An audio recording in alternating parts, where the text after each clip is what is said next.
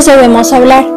Es por eso que todo aquello que pensamos, creemos y decimos, al hablarlo nos sana y al guardarlo nos daña. Soy Jania Tamayo y juntos descubriremos que hablar para sanarte nos ayuda a conocernos, amarnos y vivir en armonía. Porque para mí, hablar siempre ha sido arte. ¿Y para ti? A un episodio más. Hoy estoy muy contenta porque está con nosotros nuevamente mi queridísima amiga Fer. Ella estuvo al inicio del podcast conmigo. Fue, fueron de los primeros episodios en los que ella participó y nuevamente está aquí, pero también tengo en compañía a Miguel. Ahorita nos va a platicar varias cosas. Pero pues bueno, esta es una plática entre amigos. A lo conozco porque es amigo de mi amiga Fer. Y pues bueno, creo que nos caímos muy bien y por eso estamos acá, ¿no? Pero bueno, digamos que aquí van a escuchar una plática enriquecedora, obviamente, por eso la estoy compartiendo, entre amigos sobre nuestras propias experiencias de la medicación y los estigmas. Sí, la medicación, llámese para ataques de pánico, para ataques de ansiedad, para mm, la depresión, basados en nuestra, en nuestra experiencia propia, estaremos hablando de esto en este episodio. Como les mencionaba anteriormente, Fer estuvo en nuestros primeros episodios del podcast y bueno, ella al igual que yo estudió comunicación y ahorita pues se va a presentar, mi querida Fer de nuevo. Fercita, ¿cómo estás? Hola, bien, eh, un gusto estar de nuevo aquí. Muchas gracias. Y de hecho, creo que fue el primer episodio, nada más, en, el que estuve. Y pues sí, soy comunicóloga. Ahorita eh, no estoy ejerciendo, pero sí tengo un trabajo. Ah, y bueno, creo que igual lo demás ya ya lo conocían anteriormente. Tengo una página de poemas y ya. Muchas gracias a ti, Fer, por acompañarnos otra vez. Para mí es, es un privilegio porque tú sabes que, que, me encanta hablar contigo y que cuando hablamos nos extendemos muchísimo porque empezamos a hablar de distintos temas acerca de, de la psicología y de por qué esto, de por qué el otro, empezamos así como con nuestras propias este, pues, experiencias, empezamos a indagar ahí, ¿y por qué? ¿Y tú qué crees? Y, nos entretenemos mucho hablando de, de, estos temas. Y sabes que me encanta, así que bienvenida seas. Y Miguel, tú también estás por ahí, cuéntanos, ¿qué onda? Bienvenido, es tu primer episodio, tú sí, el primerito. Pues sí, es mi, mi, mi debut en este aspecto. Como bien lo dices, pues yo este me presento, soy psicólogo por parte de la UNAM. Mi formación va desde la parte clínica, eh, pasando por, por, la, por la parte educativa. He trabajado con niños, adolescentes, he trabajado también con adultos y adultos mayores. Eh, digo, mi experiencia no es muy amplia ¿no? en, el ámbito profesional. Eh, estoy enfocándome en, este, en el presente a, desempeñarme como psicólogo clínico en mi propio consultorio. Pero pues ustedes saben, ¿no? las cuestiones que, tenemos que enfrentar como sociedad eh, actual, pues a veces nos limitan un poco.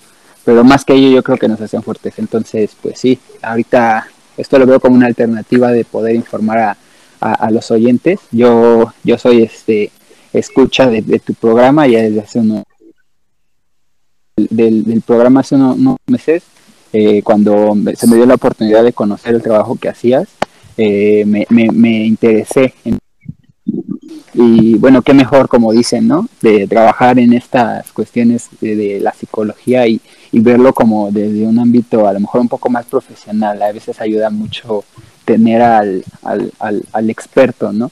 Que te vaya y que te vaya esté haciendo eh, más, más, fácil la, la dirección de aquello que quieres expresar para, pues como bien lo dices, ¿no? Para hablar de sanarte. Exacto porque hablar de sanarte es un arte, porque te conviertes en, ti, en ti mismo. O sea, ay, no, es tan bello. Se vuelve tan hermosa esto. Muchas gracias, Miguel, por estar aquí, de verdad, de verdad, mil gracias. No va a ser el primer episodio contigo, igual que con Fer, yo creo que te voy a traer. Oye, Miguel, vamos a armar otro. Oye, Miguel, vamos a armar otro. De hecho, ya se me ocurrieron varios, así que súper apuntado, ¿eh? Sí, claro, por supuesto. Oye, pero hablando de medicación, ¿qué tomas exactamente? Tomo citalopram. Citalopram. Como, antidepresivo. Ey.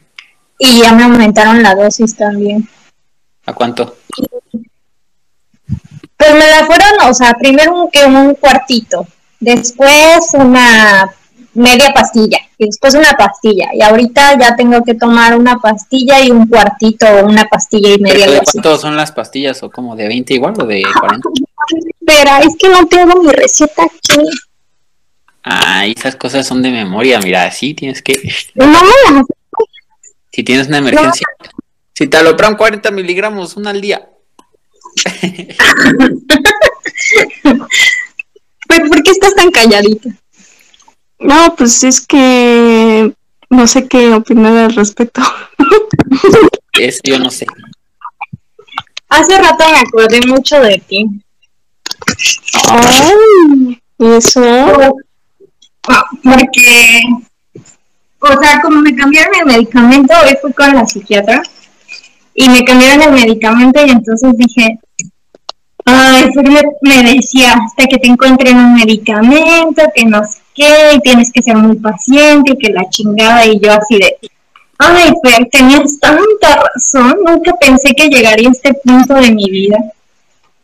¿En darme la razón? no, en estar tomando medicamentos, güey. Mm, pues es que así es. A ver, ahí te va. Toma eh, citalopram de 10 miligramos. Y, y sí, una tableta y un cuarto. Y ah, después... Cinco, ¿no? Y después una tableta y un medio, o sea, una tableta y media. Y me, ya me había bajado la dosis de clonazepam. Primero me daba una gota en la mañana, una en la tarde y tres en la noche. Y me la bajó, ya no me estaba dando este durante el día, solo en la noche tres y luego bajarle a una, a dos y a una. Y ahorita me dejó una gota en la mañana y una en la tarde. Y me recetó hidroxicina, hidroxicicina, 10 de 10 miligramos para dormir. No manches, esa también yo la tomaba. ¿Para dormir? Ya. Me pendejaba hasta el día siguiente. Ay, no mames, güey, no. Sí, o sea, sí dormí muy chido, o sea, que no me despertaba para nada en la noche, lo cual agradecía un chingo, pero el día siguiente en la mañana me sentía todavía, pues no dormilada, sino como mensa, no sé, no sé cómo decirlo, pero ya, pues es que también me levantaba como 7, 8 de la mañana y ya como a las 10 ya estaba bien. Ay, no. 10, 11, una cosa así. Ajá. Pero sí sirve, sí sirve para dormir. No manches. Yo lo que no quiero es estar toda pendeja, o sea, por el medicamento. No, la neta, que creo que sí, este, es que, no sé, es que dormir es delicioso. y cuando me la recetaron, me dijeron, bueno, entonces, eh, para ti dormir dormir mal es dormir normal, o sea, ya es normal en ti. Yo de, ah, pues sí, porque me despierto mucho en la noche. Ajá. No, y eso es o, o- ajá, o, o me, me, este, me dormía, no sé, hasta las 4 de la mañana, una cosa así, y me despertaba igual. O sea, no podías dormir o te despertabas en medio de la noche, ¿no? Ajá, cualquiera de las dos cosas o las dos. Cuando me recetaron esa, te, te- te pregunto, ¿quién te mandó esa? ¿A ti? ah, mi doctor, ah, porque me daba, bueno, fue a principios de mi migraña, entonces cuando tuve mi primera migraña, pues hasta me sentí mal del estómago, así todo horrible. Sí, está horrible. Y Sí. fui y me dijo, duermes bien, usas mucho la computadora, bla, bla, bla, y todo fue, sí, sí, sí, sí. Y ya me dijo como, pues tienes que dormir más, este, no usar la, la computadora, y si la usas, pues usa mm, cierto tipo de protectores para tu vista, porque pues también la computadora y el teléfono pueden darte más migraña. Entonces, pues ya me... Ah, entonces, pues fue por un mes, y, y es que es lo cagado, o sea, yo no, yo no, no O sea, ¿solo creía un eso de- Ajá, un mes y algo, no me acuerdo. Ajá, va, va, va. Fue con poco tiempo. Sí, porque la dosis que me mandó, o la, no sé, era algo fuerte. Entonces me dijo, no puedo dártela por más tiempo. Ah, no, fue- creo que fueron tres meses. No puedo dártela más tiempo porque, pues, una, te haría daño. Y dos, puedes generar dependencia a la. a- pues sí, bueno, Ah, sí, eso, eso, eso, eso. Sí, eso era justo lo que te quería preguntar. Pero a ti no te dijeron nada de Jania. ¿De qué? ¿De, la dependencia? No. Eh, solo me dijo que no me quería, que no me había querido dar este medicación como más alta. Una, porque estoy muy delgada y, y no quiere que ande como toda pues, mareada y así. Sí. Y, y dos, porque pues, no, no le gusta dar como, no le gusta empezar y dar medicamentos así súper Sí, fuertes. ese lo hardcore, ¿no? Luego, luego. Ajá, entonces este, que por eso se había esperado, pero que ahorita iba a aumentar este, que ya no me tomara la melatonina, que me tomara esta de ya y que ¿Y qué más me dijo? Ah, sí, y que si no me hacía, o sea, que si en caso de no dormir va a tener que aumentar la dosis y que si no, este, va a cambiar la medicación por una más fuerte. Y me dijo, y si no, por una más fuerte, y así dice, No, pero está no. cañón, está cañón. Miren, ahorita me surge a mí como, como un dilema, por así decirlo. Porque yo me acuerdo cuando yo tomo paroxetina de 20, que es como lo más general que te mandan para trastornos de, de la ansiedad y depresión. Pero cuando me la mandaron, igual me la mandó a mí un médico general, en el seguro, de hecho. ¿no? Y este, yo fui porque le dije, no, pues fíjese que yo tuve un ataque de pánico que yo no sabía que era un ataque de pánico, ¿no? Me desperté en medio de la madrugada y me sentía así, ya sea, me dolía el pecho y estaba así como muy acelerado. Y pues la doctora así como que se lo tomó con la calma del mundo y me dice, ah, sí, no te preocupes, te voy a mandar este medicamento y te lo tienes que tomar. No te lo puedes dejar de tomar, me dice. Va a ser mínimo de seis meses hasta un año. Y yo de, ah, pues chido, ¿no? Pero sin mayor explicación. No manches. Eh, me ajá. dice así como de, te tomas esto y ya. Y dije, pues va a ser de tratar de algo como para el corazón, ¿no? Para la presión o yo qué sé. Que siempre, a mi parecer, he sufrido de esa cuestión.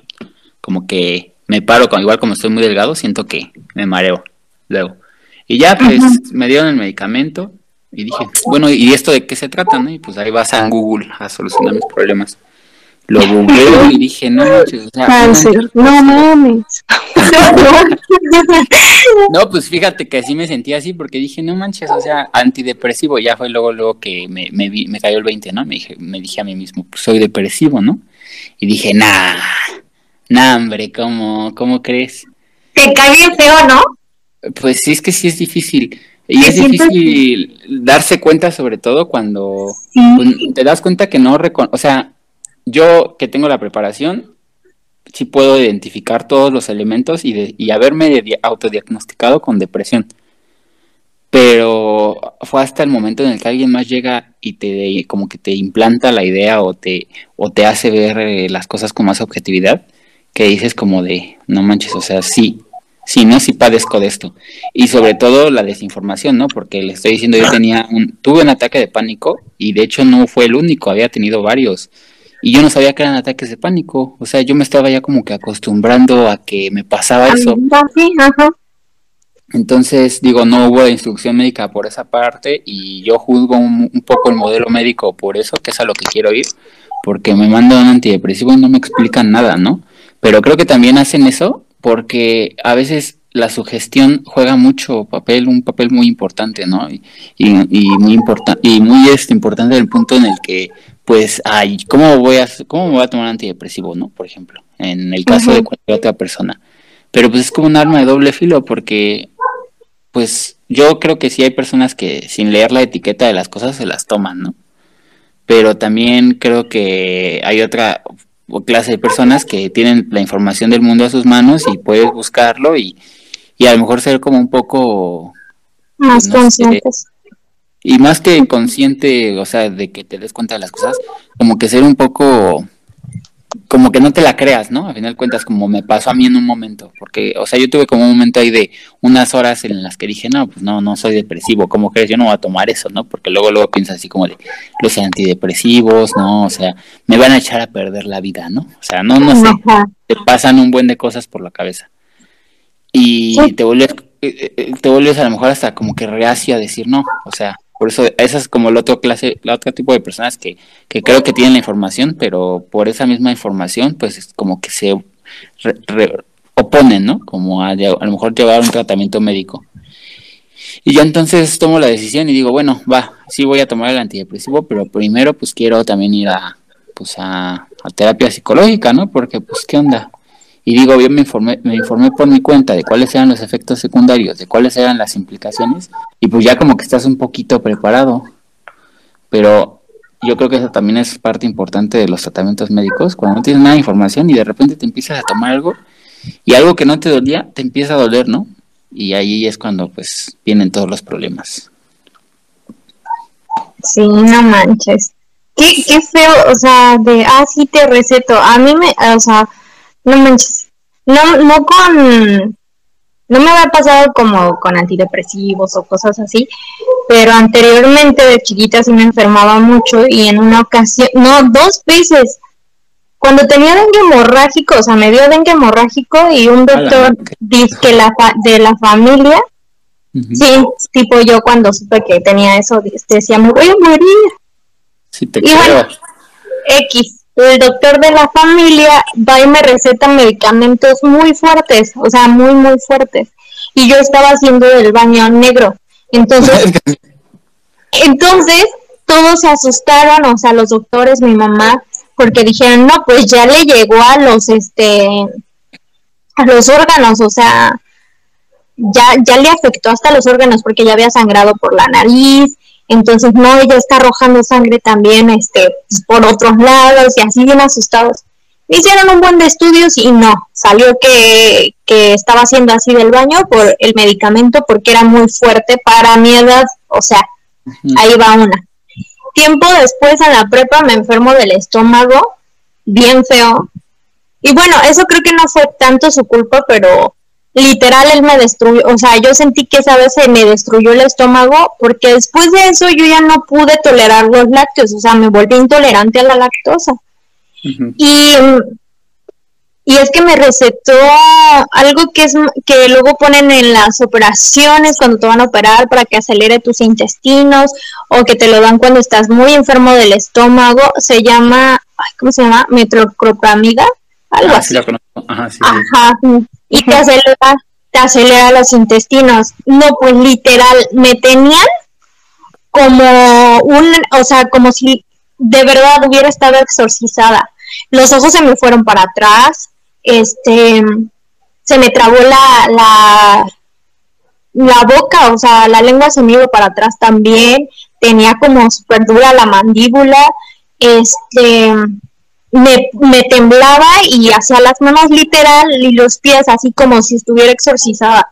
Y pues obviamente mi mamá se puso bien mal y yo no soportaba que me abrazara mi mamá como que me abrazara me abrazaba de ya vas a estar bien vas a estar bien y yo así de suéltame suéltame no soportaba nada. Aparte tú sabes, Fer, que cuando estoy en esos momentos, o sea, de que me siento, mm, que me duele algo, como que no soporto que me toquen. Ya te acordarás de que ves cuento que tú me hacías así como de ya, y yo sí, no Y peor, ¿no? no soporto cuando me duele mucho algo que me, que me, como que me consuelen, o sea, como de, ah, ya se te va a pasar ya, o que me abracen. No sé por qué tengo eso, pero cuando me duele algo así, pero de verdad bastante, no lo soporto. Y mi mamá en ese momento hacía eso como, pues para brindarme, no sé, fuerza o yo qué sé. A mí me hartaba y llegué al hospital, no, pues me tuvieron que bajar este cargando porque yo no me podía no me podía sostener de pie de la crisis tan fea que traía. Me acostaron así en la camilla que tiene el doctor ahí en su consultorio y mi mamá bien enojada, no, fue por un médico, no, aparte del doctor, o sea, también yo flaca y todavía me dio, este, me dijo, me tuvo como cuatro días sin comer nada, o sea, ay, que porque se me iba a reventar una tripita, que si me, que si comía, que no sé qué, o sea, pues literal. Una negligencia, ¿no? Yo, yo. No mames, o sea, literal estuve cuatro días con sueros, que con Gatorade, que tomando agua, que la chingada, pero sin comer nada. O sea, no manches, y con diarrea. O sea, el, el equilibrio electrolítico, ¿no? Bien feo, o sea, neta bien feo. Y yo le decía a mi mamá, mamá, es que me siento mal. De hecho, ese día que me dio eso, le dije, mami, no te vayas a trabajar, me siento muy mal. Y mi mamá se fue. Y, y yo así, es que yo te dije que me sentía muy mal. X. Llegando al hospital, el doctor ya tenía a otro doctor ahí y le dijo el otro, no es esto, o sea, rápido le dijo, es este medicamento. Y el otro doctor habló conmigo porque el de la familia le dijo que era porque yo no me había querido tomar los medicamentos bien. Y yo toda así, yo toda así con la lengua para atrás le contesté así de, mm, no, no es cierto, no es cierto. Y ya y el doctor, este, el otro me dijo, tranquila, ahorita se te va a pasar. Y yo le decía, es que la lengua, o sea, así como podía, le decía, la lengua.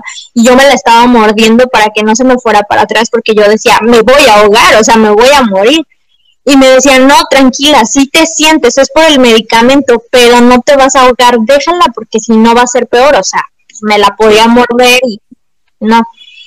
Entonces me dijo, ahorita te voy a dar otra cosa para que ya te sientas mejor. No, ese día me dieron como tres ataques iguales. Mi mamá se ponía enfrente de la cama y me decía, venme a mí, venme a mí, no veas para atrás, venme a mí. Yo así de, ¿cómo te explico que no puedo? ¿Cómo te explico que se me van sin que yo, o sea, no, no lo puedo controlar? O sea, yo de verdad quería voltearla a ver, pero se me iban los ojos, se me iban. Bien cagados, no, no, Perdón que te interrumpa, ¿no? Yo creo que todos hemos tenido experiencias iguales, porque igual yo en algún momento tuve una medicación contraindicada y, y pues prácticamente también me andaba ya muriendo. Pero pues yo puedo decir que son como ventajas, desventajas del modelo médico, porque es como esta cuestión, o sea, mucha gente a mí se ha sorprendido de que el médico general sea el que te pueda diagnosticar o que te pueda mandar eh, medicamento contra, o pues sí, ¿no? Eh, fármacos, eh, pues psiquiátricos, ¿no? En ese aspecto, hablando. En este caso específico, antidepresivos. Por eso yo le preguntaba ahorita a Fer, que quién específicamente, pues quién le había mandado, ¿no? Ese medicamento. Porque, digo, a mí me parecía impresionante hasta después de que me pasara, ¿no? Porque realmente, si tú buscas la prescripción de la paroxetina nuevamente, este, pues sí es un medicamento como ampliamente usado, es general, o sea, no causa como mayor, mayor riesgo, se puede decir, y los problemas que soluciona, pues pues se puede decir que en costo-beneficio es muy alto, que ese es el, yo creo, y yo lo sé, lo entiendo, que de manera práctica generalmente la medicina tradicional así funciona, ¿no? Costo-beneficio, porque cuántas personas por tomarse un paracetamol no empiezan a sufrir después de gastritis o cuestiones así, ¿no? Pero el paracetamol es un antipirético que les ayuda, entonces por eso vuelvo a lo mismo como costo-beneficio. Y en ese caso, pues cuando me, me, me, dicen, tómate esto, y es un médico general, pues por eso me, me, fui más, ¿no? Como a una cuestión más que eh, em- eh, emocional, pues una cuestión somática, ¿no? Hasta que ya después descubres que se trata de un antidepresivo y, y pues tienes que luchar como contra ese conflicto. Pero este, pues es, es- es- es- está bien, o sea, yo también ahí quisiera preguntarles como su experiencia, porque ahorita que yo decía, o más bien ahorita que comentaba, eh, tú, tú igual decías esta, Jania, de, de que está cañón, ¿no? Como, como, vi- como vivir esa, ese darse cuenta de, tienes, eh, de que tienes que tomar a partir de ese momento un medicamento y hasta quién sabe cuándo, ¿no? Y bueno, en tu caso yo entiendo que han sido dos veces, ¿no?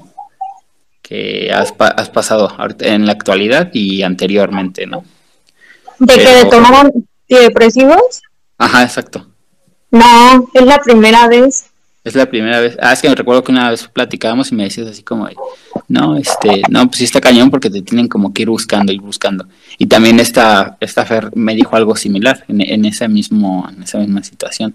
Ah, pero yo lo decía porque Fer me había contado. Uh, curioso. Pero tú nunca has tomado antidepresivos, ¿verdad? Sí.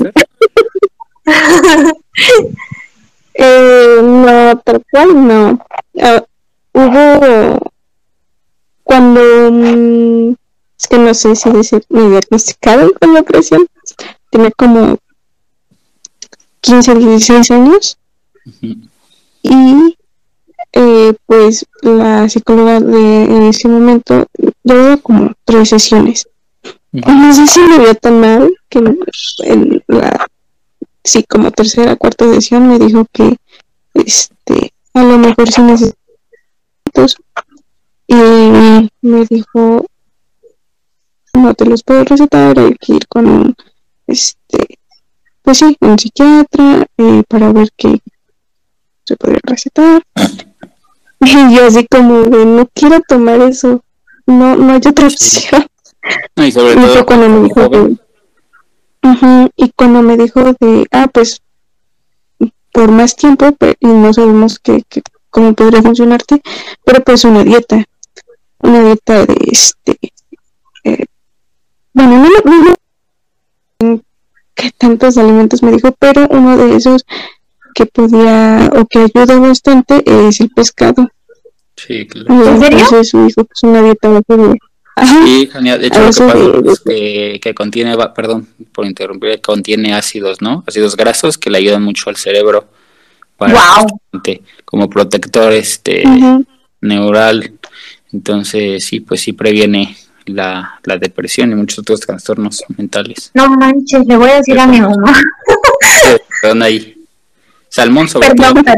Sí, y yo lo que recuerdo es que ah, me caga el pescado, así, no, o sea, no me gusta, no me gusta, no lo como, entonces cuando me dijo eso fue así, puta madre, pues voy a tener que comer pescado, y sí, y en No las mames, no pues, por ser menor de edad, estaba mi mamá ahí, entonces, eh, pues ella dijo, no, pues si yo me rifo haciendo dieta a base de pescado, ¿no?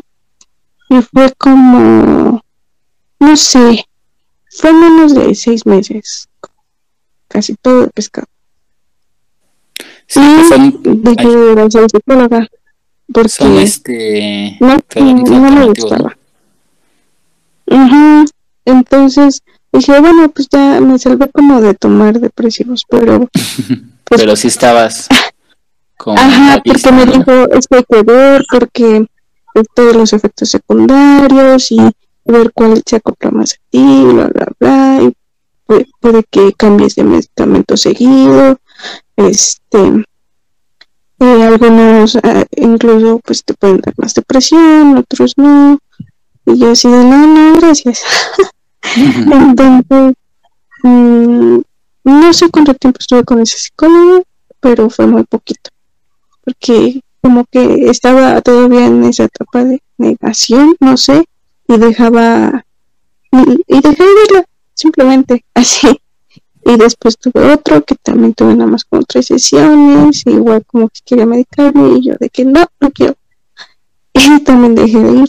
Entonces, pues, prácticamente no, no he tomado. Ahí va como esa parte del estigma, yo creo también, porque Sí, he conocido un buen de gente que va al psicólogo y deja de ir porque le, le hicieron la recomendación, o sea, no le dijeron abiertamente, te tienes que tomar esto o tómate esto, porque no funciona así, ¿no? La realidad es que no funciona así, No. pero yo creo que mucha gente se lo toma como una,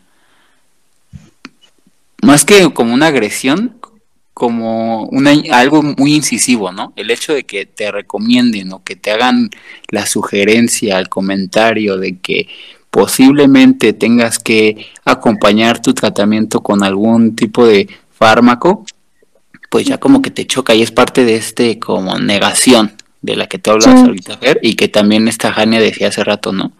Que, que es como del, del, del chin, ¿no? Del darte cuenta y decir, no, no, no, no, no, ¿cómo, cómo crees? No. Y que justamente eso incide en que las personas dejen de ir muchas veces a terapia. Cuando pues, lo más recomendable a lo mejor sí, no es que dejen de tomar, porque ahorita ya nos pusiste el ejemplo gráfico, que es, bueno, hay, hay, hay métodos alternativos, no todo tiene que ser basado en medicamentos, ¿no? Puedes cambiar tu dieta, puedes cambiar tus hábitos, puedes dormir mejor, puedes hacer ejercicio, ok. Si a lo mejor las circunstancias no lo permiten, que fue lo que pasó mucho en la pandemia, por ejemplo, porque pues por más que quisieras no podías salir a correr, por ejemplo. Entonces, pues va, ya, o sea, en últimas instancias nos vamos con el medicamento.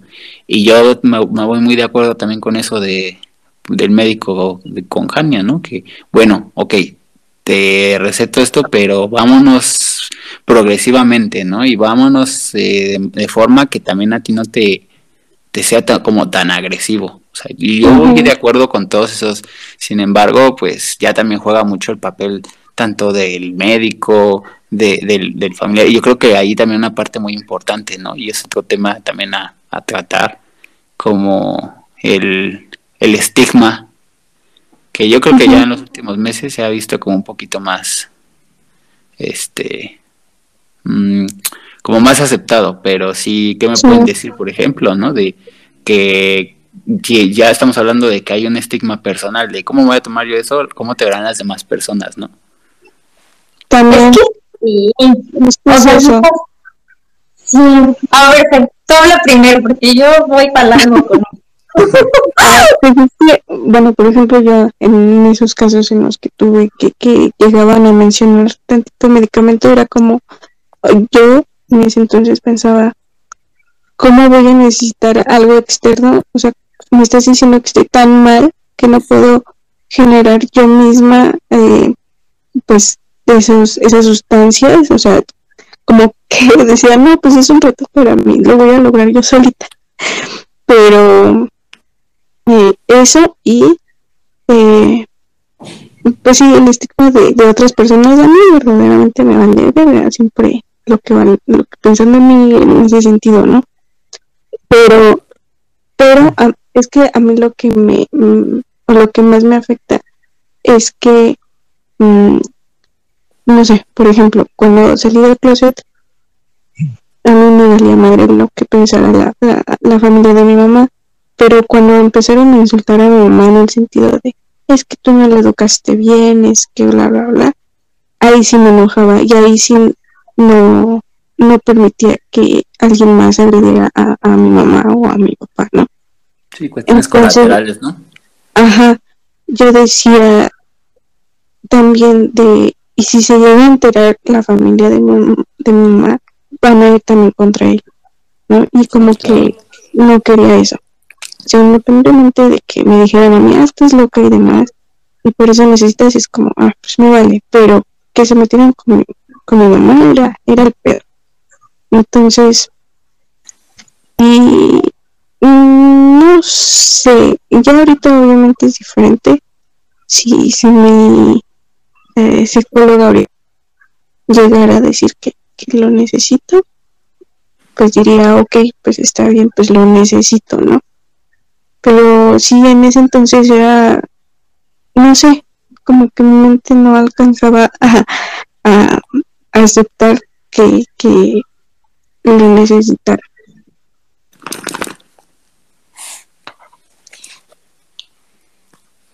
Ajá. Ya, eso es todo. está súper cool. Nada más que estoy esperando yo también a Jania.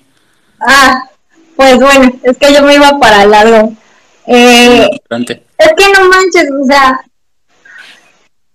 sí entras mucho como en eso porque la neta, sí, o sea, para empezar, cuando yo iba en la, la prepa, la neta es que, por ejemplo, hace rato estaba platicando de eso con mi mamá. Eh, decía ella, ¿para qué estudias psicología? O sea, esa carrera se me hace muy... y yo también la veía muy... en la prepa. O sea, era como de, güey. ¿Y como para qué? No. Ajá, así como. O sea, ¿como qué? Ajá, pues así lo veía como de, güey, qué pedo. Y también a la gente como depresiva, güey, yo era así como de, como de, ¿por qué te deprimes? O sea, no, o sea, yo no sabía que era depresión feliz y ya. Sí, sí, no te sientas mal, no siéntate bien. Literal, literal así era. Y entonces yo hace rato le decía a mi mamá, y tú diciéndome, ay no, no sé para qué estudian para, para psicología. Y ahora son los que más ganan. Y mi mamá así de, ay, pues sí, es que ahorita en la pandemia, no sé qué, le dije, no, mamá, es la generación, o sea, somos nosotros que no sé qué, y así, así, así. Y empecé a decir como varias cosas, ¿no? Pero yo así lo veía antes. Entonces, eso no, cuando a mí me dijeron, oye, tienes que acudir, o sea, la psicóloga fue por el tema de que me dijo, ¿sabes qué? Tienes este, ay, ¿cómo se llama esta madre? Celotipia. La celotipia es un, este, es una enfermedad que tiene que ser, que ser tratada con medicación y yo, ¿qué? O sea, literal me quedé así de qué, y yo creo que en ese momento la psicóloga me, me vio mi carita así como de, no me digas que necesito medicación y que necesito ir al psiquiatra, porque una, yo en ese momento, o sea, no estaba como con tanto el apoyo de mi mamá. La verdad es que ahorita estamos teniendo una buena relación, o sea, muy buena. O sea, como que este tiempo obviamente nos, nos sirvió de mucho. Y yo antes no, o sea, todo me lo pagaba yo y era así como de, No, no, me a alcanzar para el psiquiatra. Y donde, hasta donde yo tengo entendido, son muy caros. Eh, y tres, o sea, digo, y dos, ¿cómo me dices que no? O sea, no me cayó en la cabeza y me dices que lo necesitas. Eh, ya, ya es un caso que de verdad te necesito. Mira, te va a recetar varias cosas. Obviamente tú me vas a decir que te, que te va a dar. Y y te necesito más tranquila, o sea, para poder seguir, no necesito que ella te dé o que él te dé terapia, o sea, no te estoy dando como de alta para que te vayas a, a ver al psiquiatra y que ya conmigo no, no, tú vas a seguir conmigo, solo necesito que te medique porque te necesito tranquila, este, para que podamos seguir trabajando. Y yo así, este, y me dijo, oye, pero no te quedes con, con el, ah, estoy enferma, necesito medicación. O sea, no te quedes con eso, tú no eres eso. O sea, y ya empezó a decir como más, ¿no? Acerca de, pues, del tema. Pero yo en ese momento fue así de, ¿cómo? O sea, neta, ¿cómo? Y de hecho fue cuando aún estaba con el ex. Y pues obviamente yo esperaba, o sea, yo me sentí muy vulnerable, muy, si de por sí ya me sentía vulnerable porque andaba mal con él, obviamente me sentía aún más vulnerable cuando me dieron la noticia, o sea, fue así como de que, ¿qué?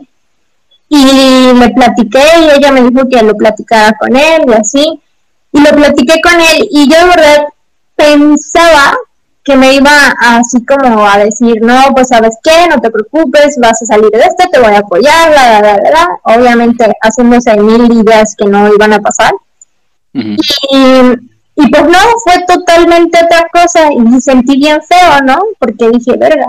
Y ahora, y en ese momento yo sentía que mi mamá pues no me quería, o sea, ves tontas, pero yo sentía eso, ¿no?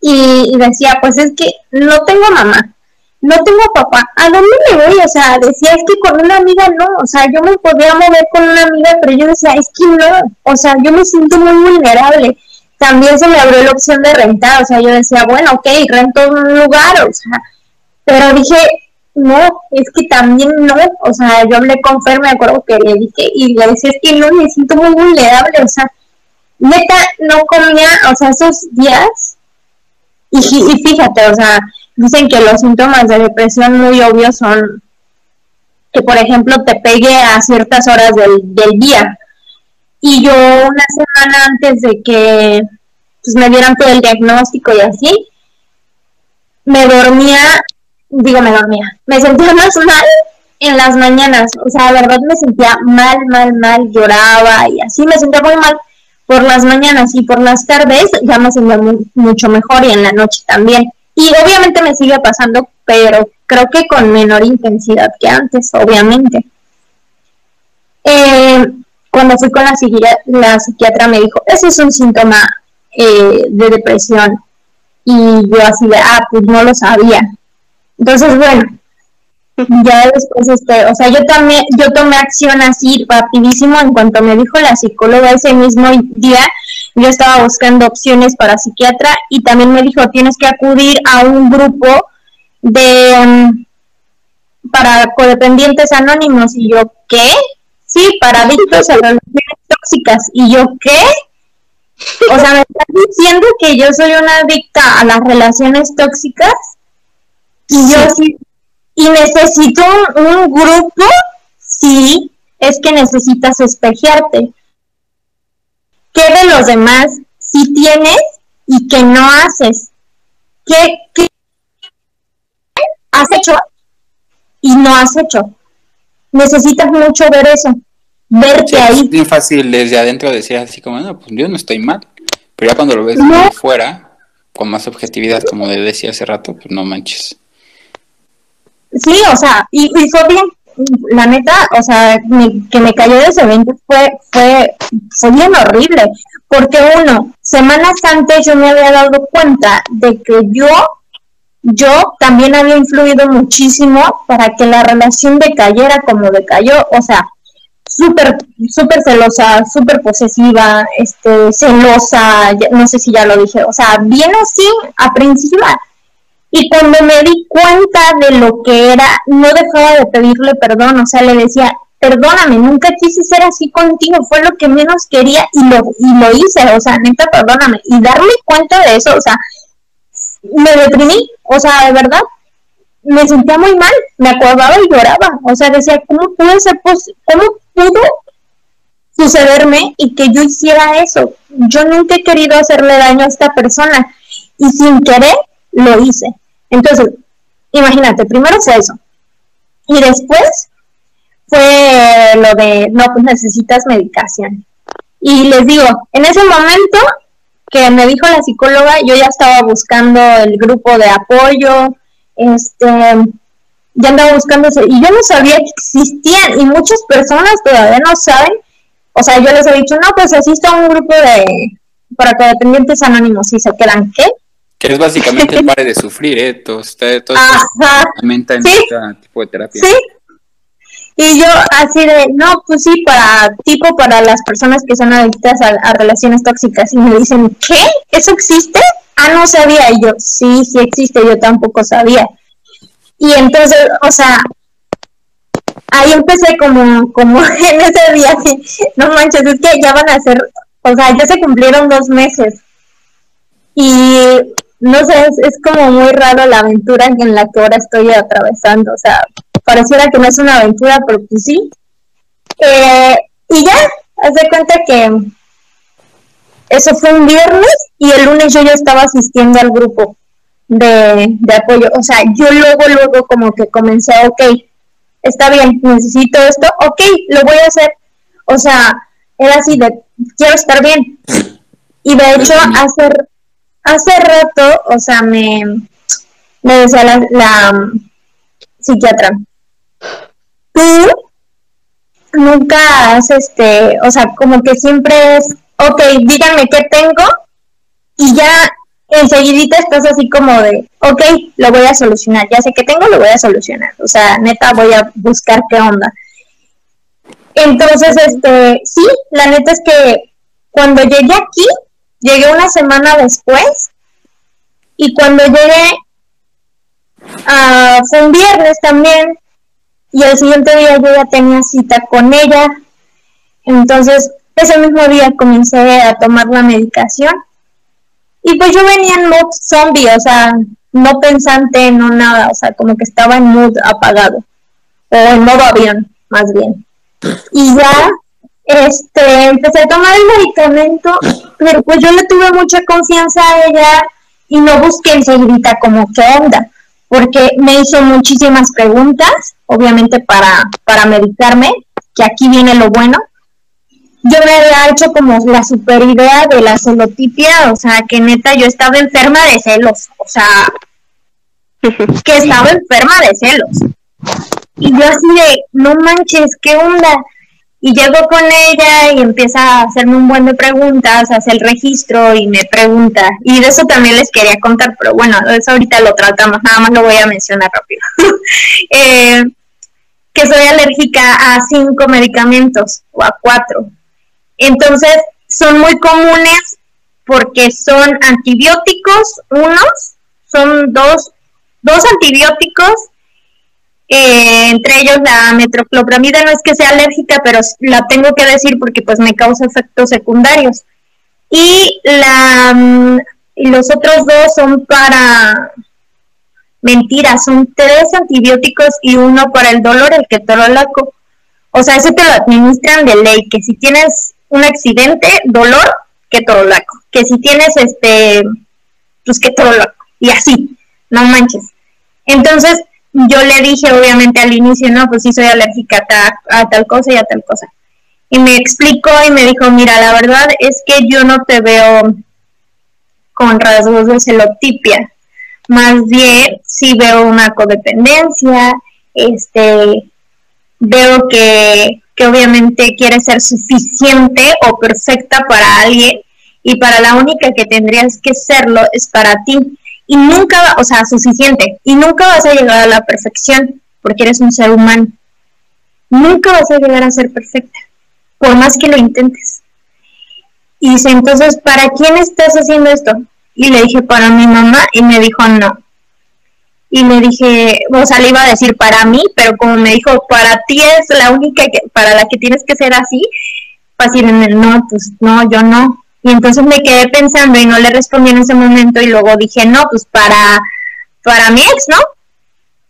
Y ahora que fui, resulta que no, ni siquiera es para él, o sea, tengo que indagar porque no sé ni para quién es, no sé si, o sea, le dije para mi papá, hoy así de plano le dije, no sé, para mi papá, y me dijo, pues no sé, eso lo tienes que descubrir tú y no quieras por favor descubrirlo de, o sea, de un jalón, o sea, que estés piensa y piensa en eso y que lo quieras descubrir ya mañana, porque va a ser un camino lento que vas a ir descubriendo. Ahorita les cuento el por qué me dijo que, que con calma.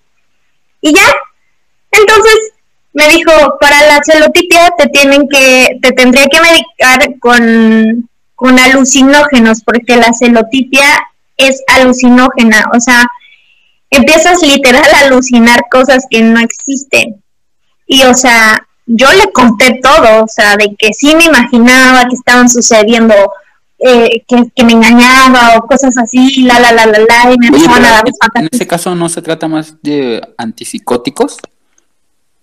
Pues me dijo alucinógenos. Ok. Me dijo alucinógenos, no sé qué onda. Entonces, este, yo así de no manches, y me dijo, no, no te voy a recetar para la celotipia porque son alucinógenos y yo no le veo caso. Si después eh, presentas como alguna que otra cosa que yo vea, pues ok, pero por el momento yo no te voy a recetar nada para eso. Traes un cuadro de depresión moderada y ataques de pánico este, y ansiedad. De hecho, no sé si tengo aquí en la receta, el, es que me escribió como trastorno de no sé qué, no sé qué.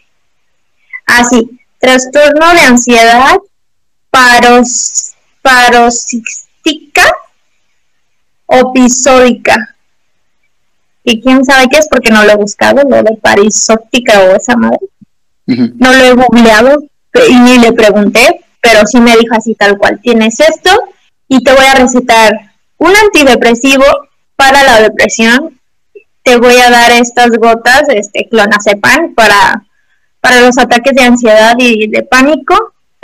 Y, ya, o sea, y te veo en un mes. Y yo así de, ok, ok, pero sí, al inicio sí fue así como de, neta, tengo que tomar medicamentos. No, yo cuando llegué le decía a mi mamá así de, no le digas a nadie, por favor, porque al inicio, o sea, mi familia sí fue así como de, en algún momento llegó a decir, necesitas ir al psiquiatra pero así como con una forma de decirlo tan cruel, o sea, tan, tan de estás tan loca que necesitas ir al psiquiatra. Y es que así muchos lo ven, o sea, ahora es así como de al psiquiatra, o sea, ¿por qué? Estás tan loca como que... incluso el psicólogo, ¿no? Se ve como una forma despectiva justamente como tú lo dices. Sí, entonces, de hecho, cuando me lo llegaron a decir, literal lo dijeron así, despectivamente de necesitas ir al psiquiatra. Entonces, cuando yo le conté a mi mamá, le dije, mami, no le digas a nadie, porfa, porque, pues porque no quiero. Y también a la mamá de mi ex, le dije, no le diga a nadie, porque no sé qué. Y ya después, como que poco a poco lo fui soltando, o sea, fui diciendo, tengo esto. Y de hecho, o sea, cuando llegué aquí, dije, ya, ya quiero hablar del tema. O sea, me llevó como una semana y algo o más. Y dije, ya quiero hablar del tema, estoy lista, hice un video para hablar de sanarte. Y que lo voy a subir. Y ahí expliqué qué me había sucedido y por qué no he sido tan constante con, con mis episodios como a mí me, me gustaría, por lo que estaba atravesando, dije lo que tenía y, y todo eso. Y poco a poco o sea, digo, sí, tengo esto. Y fíjate, o sea, fíjense que nadie me ha atacado así como de, ah, no manches, tienes que ir al psiquiatra. Ah, no manches, este, la, la, la, la, la. O sea, que me ataque. Al contrario, ¿no?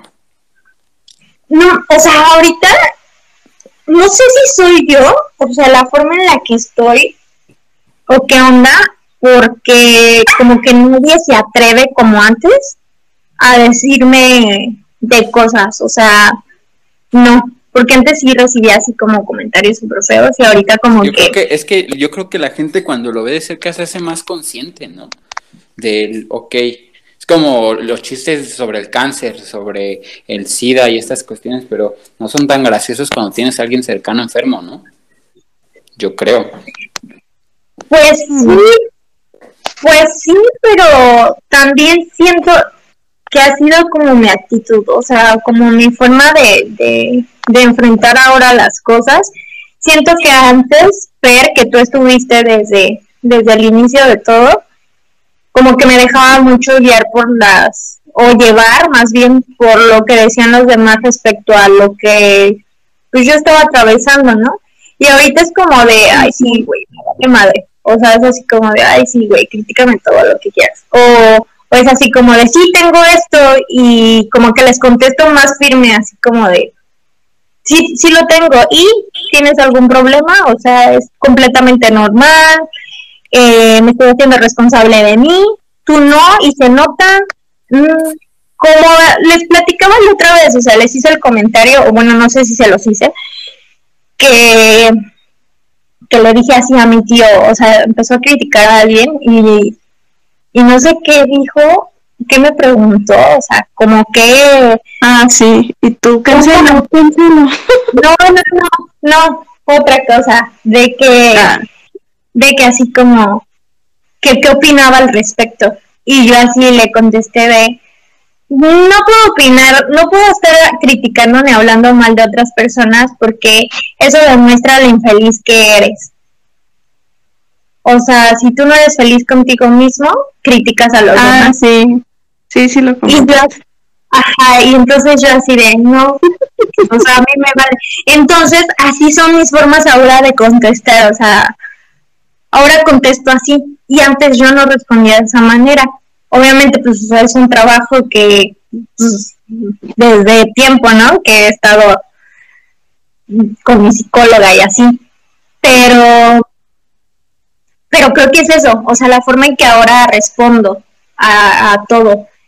Y, y ahora veo a las personas diferentes, o sea, cuando me dicen algo es así como de, ay, te falta ir a, te falta tratarte, o sea, neta, así como... Y no, de- ya y no es mala onda, ¿no? Yo creo que no es mala onda. Ahora si ya eres consciente de la, de la falta y del, de lo Exacto, que es. exacto.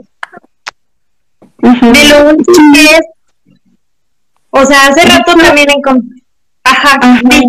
de que, de que apenas, o sea, me comentaste algo de del ex y Ajá. yo te dije así como, güey, pues es que, o sea, no, que se me hacía mala onda de tu parte que de cierta forma, entre comillas, lo criticaras, porque a- al final de cuentas, pues es su proceso, ¿no? Ajá. Y es lo que uno se da cuenta, o sea, ya no empiezas a entender por qué las personas que te rodean tienen ciertas actitudes, o hacen ciertos comentarios, o, Sí, o son como son, porque, pues no sé, tuvieron algún trauma, o no sé, X cosa, y ya no, no es por justificar sus actitudes, sino entenderlas, sino saber de, de dónde vienen y decir, chale, pues sí, también a ti te, te haría bien ir este, a terapia, ¿no? Y no como mala onda, sino de que, güey, pues lo necesitas. No, no es mala onda porque ni siquiera debería ser algo que, que se vea como mal, ¿no? No, no debería ser algo como, como en mal, justamente hablando de esto, que te digan, probablemente necesitas medicamentos, que te digan, te recomiendo que vayas a terapia, ¿no? Eh. Que te digan, eso que tienes como que te está saliendo de las manos, que así realmente empieza, yo creo que la forma que las personas tienen a veces de hacerte ver que algo no va muy bien pero desgraciadamente, y eso es lo que yo creo que nos lleva a, a encerrarnos en nosotros mismos, es que todos en general, todos yo creo en, la mayor parte de la población tiene esa, esa visión, ¿no? De la salud mental como algo que se atiende cuando de verdad estás así rotísimo y que cuando estás rotísimo es porque ya de plano, o sea, yo creo que ya tuviste tres intentos de suicidio y no das para más, cuando no debería ser así, porque real, o sea, ¿cuántos de nosotros no nos sale un grano, por ejemplo, en, en un dedo, yo qué sé, en la espalda, en la boca, y vas al médico y le preguntas, oiga, pues qué tengo, ¿no? Y que yo pienso que así debería funcionar también la, la, la, psico, la psicología en cierto aspecto, ¿no? súper sí. No esperarnos a que, oye, ya este, pues es que ya bajé 10 kilos, ¿no? En, en, en un mes y no sé por qué sea y ya intenté de todo y, y pues por eso vengo a terapia, ¿no? Por ejemplo.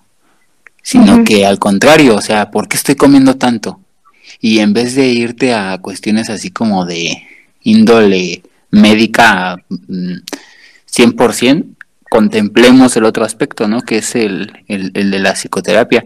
Y no verlo tampoco como una cuestión ahí de... de-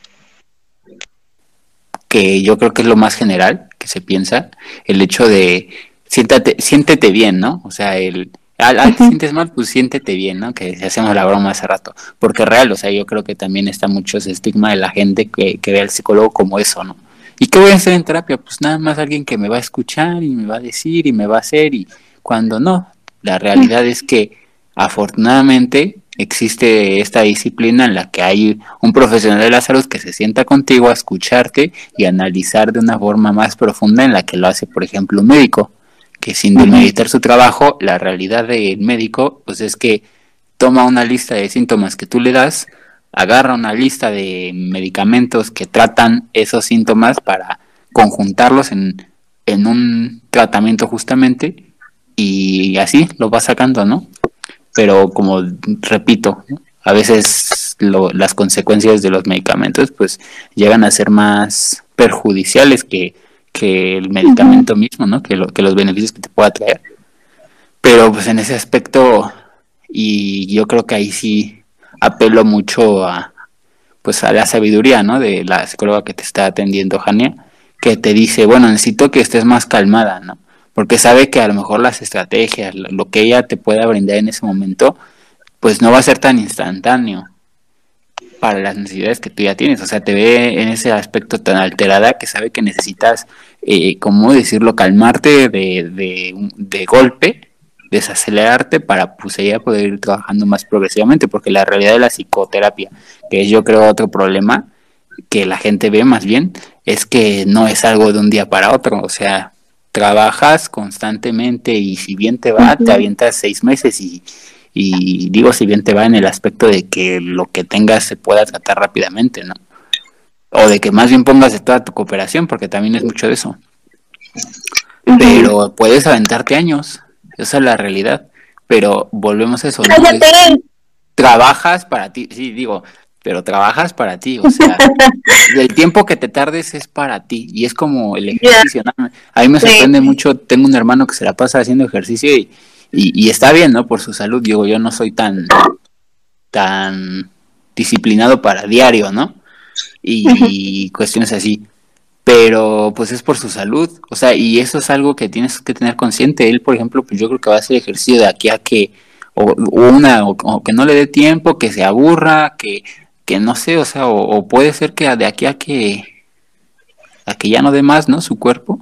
Y la finalidad de esto, pues es que él lo hace por su salud, porque se siente bien, porque realmente sí te hace bien hacer ejercicios, sí te hace bien salir y trotar un rato, por ejemplo, sí te hace bien en el aspecto físico, ¿no? Y no hablemos del emocional. Pero hablando de psicoterapia, pues qué mejor que realmente pudiésemos, ¿no? Atendernos toda la vida, ¿no? Porque esa es la realidad, volviendo al punto de que me salió un grano en la espalda, ¿no? Pues tuve un pensamiento tal, ¿no? X. Y qué mejor que pudiera consultarlo semana con semana con un profesional que me vaya indicando el camino.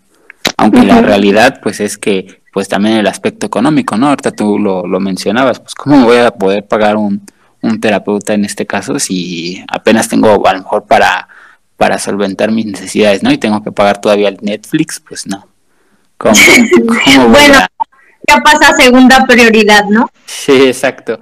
Pero en ese aspecto sí es mejor. Es mejor en ese, en ese sentido. Hablando de ese tema, igual había leído como comentarios al respecto de que últimamente se está precisamente diciendo mucho de, ah, pues ve terapia, ve terapia. Y salió el tema de que, güey, estás consciente de las personas que te que se que toman terapia son bastante privilegiados porque tienen esa solvencia económica de poder pagárselo, porque no todos pueden y, y, son personas tal vez incluso, eh, ¿cómo dijo? Que sí, como que las personas con más tendencia a tener como ansiedad o depresión, pues son personas de bajos recursos. Ah, bueno, pero ahí quiero, quiero saltar. entonces, bueno, o sea, eso, eso se me vino ahorita a la mente porque dije, yo afortunada de tener mi sueldo y poder pagarme mi terapia, que antes era dos veces a la semana, luego una vez a la semana, luego una vez cada 15 días y ahorita estoy así. Pero dije, güey, que tengo que ni siquiera tuviera trabajo, ni de pedo podría tener terapia ahorita, ¿sabes? Y, y tal vez, pues, si no la tuviera, Mm, estaría peor, ¿no? O, o, igual, no sé. Entonces... Dicho sea de paso y como comercial, los de la UNAM contamos con un servicio que se llama terapeuta invitado. Sí. pues está bien barato, la neta, y está súper o sea, de, alta calidad. Entonces, le puedes ahí googlear, buscarlo. Realmente, si, aunque pertenezcas o no a la UNAM, pues se, se buscan opciones. Pero este dentro de esto, pues sí, te atiende alguien. No. Yo sí quería.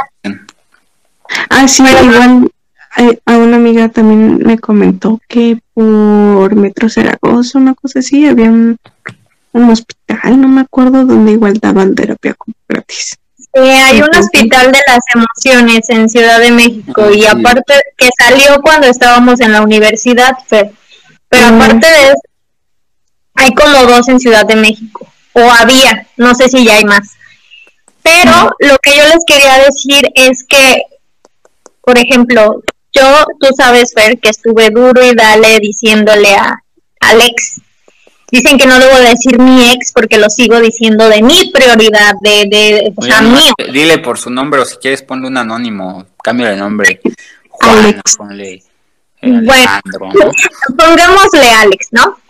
Digamos que él este, yo me la pasaba diciendo, es que necesitas terapia por esto y esto y esto y esto y esto. Y como yo siempre estuve en terapia durante la relación, o sea, pero ya con él, o sea, cuando estuve con, con él, literal estuve mucho más metida en terapia que anterior, o sea, que años anteriores. Fue de ya no dejarla. Y como estaba trabajando tanto en mí eh, y en cuestión de la familia y todo eso, pues obviamente yo veía ciertas cosas y le decía, es que necesitas terapia. Y él, o sea, era así como cuando lo conocí, yo tomarte, o sea, está, cool que las personas quieran tomar terapia, pero yo tomar terapia no. O sea, era su pensamiento. Total que cuando se terminó la relación, fue así de, por ti estoy yendo a terapia. O sea, tú me hiciste darme cuenta de que necesitaba ir a terapia. Y cuando yo le abrí los ojos, o sea, de que neta necesitas ayuda, eh, yo le ayudé, como no tenía tiempo para andar, literal, no tenía tiempo para andar este, buscando mm, opciones de psicólogos. Yo busqué en grupos, o sea, publiqué en grupos de ventas o de, de, por ejemplo, de mujeres, no sé qué, cosas así. Necesito un psicólogo. Ajá, o sea, necesito recomendaciones de un psicólogo, por favor, o psicóloga para un hombre. Este, porque es para de mujeres, ¿no? Me llovían comentarios y va, o sea, escogimos a, yo le dije, vamos a escoger a las que más te gusten, o sea, ellas ponían sus comentarios ahí de yo soy profesional de no sé qué, la, la, la, la, la, te daban este una foto de, de su tarjetita y te explicaban como más o menos. Y y le decía, a ver, ¿qué comentarios te llaman la atención? ¿A quién quieres? Y ya juntos como que fue, o sea, yo fui, le fui anotando los que él me, eh, él me decía y le dije, ya, o sea, hasta aquí te ayudo. Tú vas a mandarles mensaje a las que más te hayan llamado la atención y les preguntas, este, cuánto te cobran, eh, ya, o sea, te van a preguntar que por qué quieres iniciar sesión terapéutica, o sea, yo ya hasta aquí te ayudé. Y ya, o sea, él eligió, pero en ese, en ese, mm, en todo eso que hicimos, había psicólogos que cobraban 100, 150 la sesión, este, 250, o sea, así. Y aparte, hay psicólogos gratis y también hay psiquiatras gratuitos. O sea, hay, hay forma de buscarlo, de verdad la hay es cosa de que neta digas, ok, yo no estoy bien, no puedo con esto, necesito ayuda. O sea, la ayuda está. La neta es que la ayuda está. Obviamente que también te sientas como con la, con la psicóloga, con la psicóloga, psicólogo o terapeuta, pero también influye mucho, por ejemplo, en mi caso, yo no cambié de, terapeuta y, varias veces me la he visto muy, muy complicada. Ahorita, gracias a Dios, no, pero antes sí me la veía así como de, uh, la psicóloga me llegó a, a, este, a no cobrar, pero me decían, no dejes la terapia, no la dejes, no la dejes, y después pagarle, o sea, después le pagaba, cosas así. Pero yo no cambié de terapeuta porque ella ya tenía mi historial, o sea, ella ya tiene todo mi historial de años, o sea, ella ya sabe todo y es iniciar otra vez con alguien más y, o sea, desde el, desde cero, ¿no? Es como volver a contar todo lo que has pasado a alguien nuevo. O sea, es, es algo complicado. Y ahí es cuando dices, ok, está muy pesado. Yo, por ejemplo, ahorita yo me estoy pagando todo eso y la verdad es que ahorita mi sueldo bajó. Mi sueldo bajó. Creo que ya les había comentado. Entonces, yo ahorita estoy cubriendo mis gastos de clases de canto, que son dos veces a la semana, y mis este, sesiones terapéuticas yo las estoy cubriendo con mi sueldo. Y obviamente mi mamá me ayuda con los medicamentos, este, con la comida, con todo lo demás, ¿no? Este, pero yo, yo me estoy cubriendo esos gastos. Y ahorita estoy manejando dos, dos terapias a la semana todavía. Y estoy viendo a la psiquiatra una vez al mes. Entonces, este, en mi caso, o sea, en casos así, pues ya es más complicado. Dices, no, pues es que no puedo cambiar de terapeuta porque, bueno, me gusta ir con ella o con él, eh, ya tiene mi historial. Eh, ahí la verdad es que yo nunca pregunté, oye Isa, o sea, mi psicóloga, ¿me puedes pasar el historial como para que pues, alguien más lleve mi, mi... La verdad es que no puedo pagar, no sé, este, para que alguien más lo lleve. No sé si eso se puede, eh, Miguel ahorita nos dices. No sé si eso se puede hacer, pero de que sí hay ayuda, por eso les quería como, los quería como interrumpir, sí la hay. O sea, yo vi que, que súper sí. Pues ahorita que dices esto de la cuestión de, de, del seguimiento, porque es eso como una historia clínica, pues sí, la realidad es que debería existir un registro en el que el psicólogo lleve este de, de pe lo que lo que, lo que, ha, lo que ha trabajado contigo. Pero la cuestión de que, de que tenga que transferirlo, o sea, de que realmente como que sea su responsabilidad, pues ya depende mucho de los criterios del propio psicólogo. Pero puedo decir que no es su responsabilidad real. O sea, digo, la, la cuestión es que legalmente incluso se tiene que tener este, este registro por cuestiones incluso de, no sé, hablando de, que tuviese que haber una auditoría, ¿no? Hablando de un caso a lo mejor jurídico en, lo, el cual tuviera que este, analizarse a profundidad la salud mental de la persona y que se implicara, entonces tendríamos que hablar a lo mejor de un registro que, que se pudiese corroborar con la persona que, por ejemplo, está trabajando con él en el tema psicológico. Pero tampoco funciona así con el, con el médico general. No es como que, bueno, yo por ser tu, paciente, tu cliente, tú me tienes que otorgar como ese, ese registro, ¿no? La realidad es que no es así. O sea, cuando tú cambias de terapeuta en este caso, pues sí, como, lo, como bien lo dices tú, pues tienes que, ahora sí que iniciar de cero. Pero también hay que recordar una parte importante, que cuando vas con un terapeuta y a lo mejor incluso cuando, este, cuando vas a otra sesión, o sea, cuando vas de una sesión a otra con el mismo terapeuta, el motivo de consulta ya no es el mismo. No. Tú me, das la razón, llegas por una cosa y terminas saliendo por otra. Entonces, exactamente. Y en ese sentido, pues es tan disperso que no puedes así como tú, o más bien no tienes como tanta relevancia el hecho de, ah, pues tienes que escuchar la historia desde el inicio porque realmente los datos relevantes se van ligando de manera automática, como esta conversación empieza con algo y, y, los temas relevantes aunados y alrededor de ese tema principal pues se van, van surgiendo poco a poco, entonces pues no tiene razón de ser que conozca eh, pues la historia de tu vida para poderte atender. Eso ya es, pues, como bien lo dices, pues una cuestión de preferencia y de, y de comodidad, pero a final de cuentas pues no es algo que, tenga que ser como, como de ley. Este, Sin embargo, y sí apoyando mucho tu punto, sí hay, hay opciones, hay este, alternativas. Y pues yo, yo en lo personal, pues digo, en, el ejercer de mi, de mi profesión, pues sí me gusta eh, esta cuestión un poco, a veces un poco de, de ¿cómo decirlo?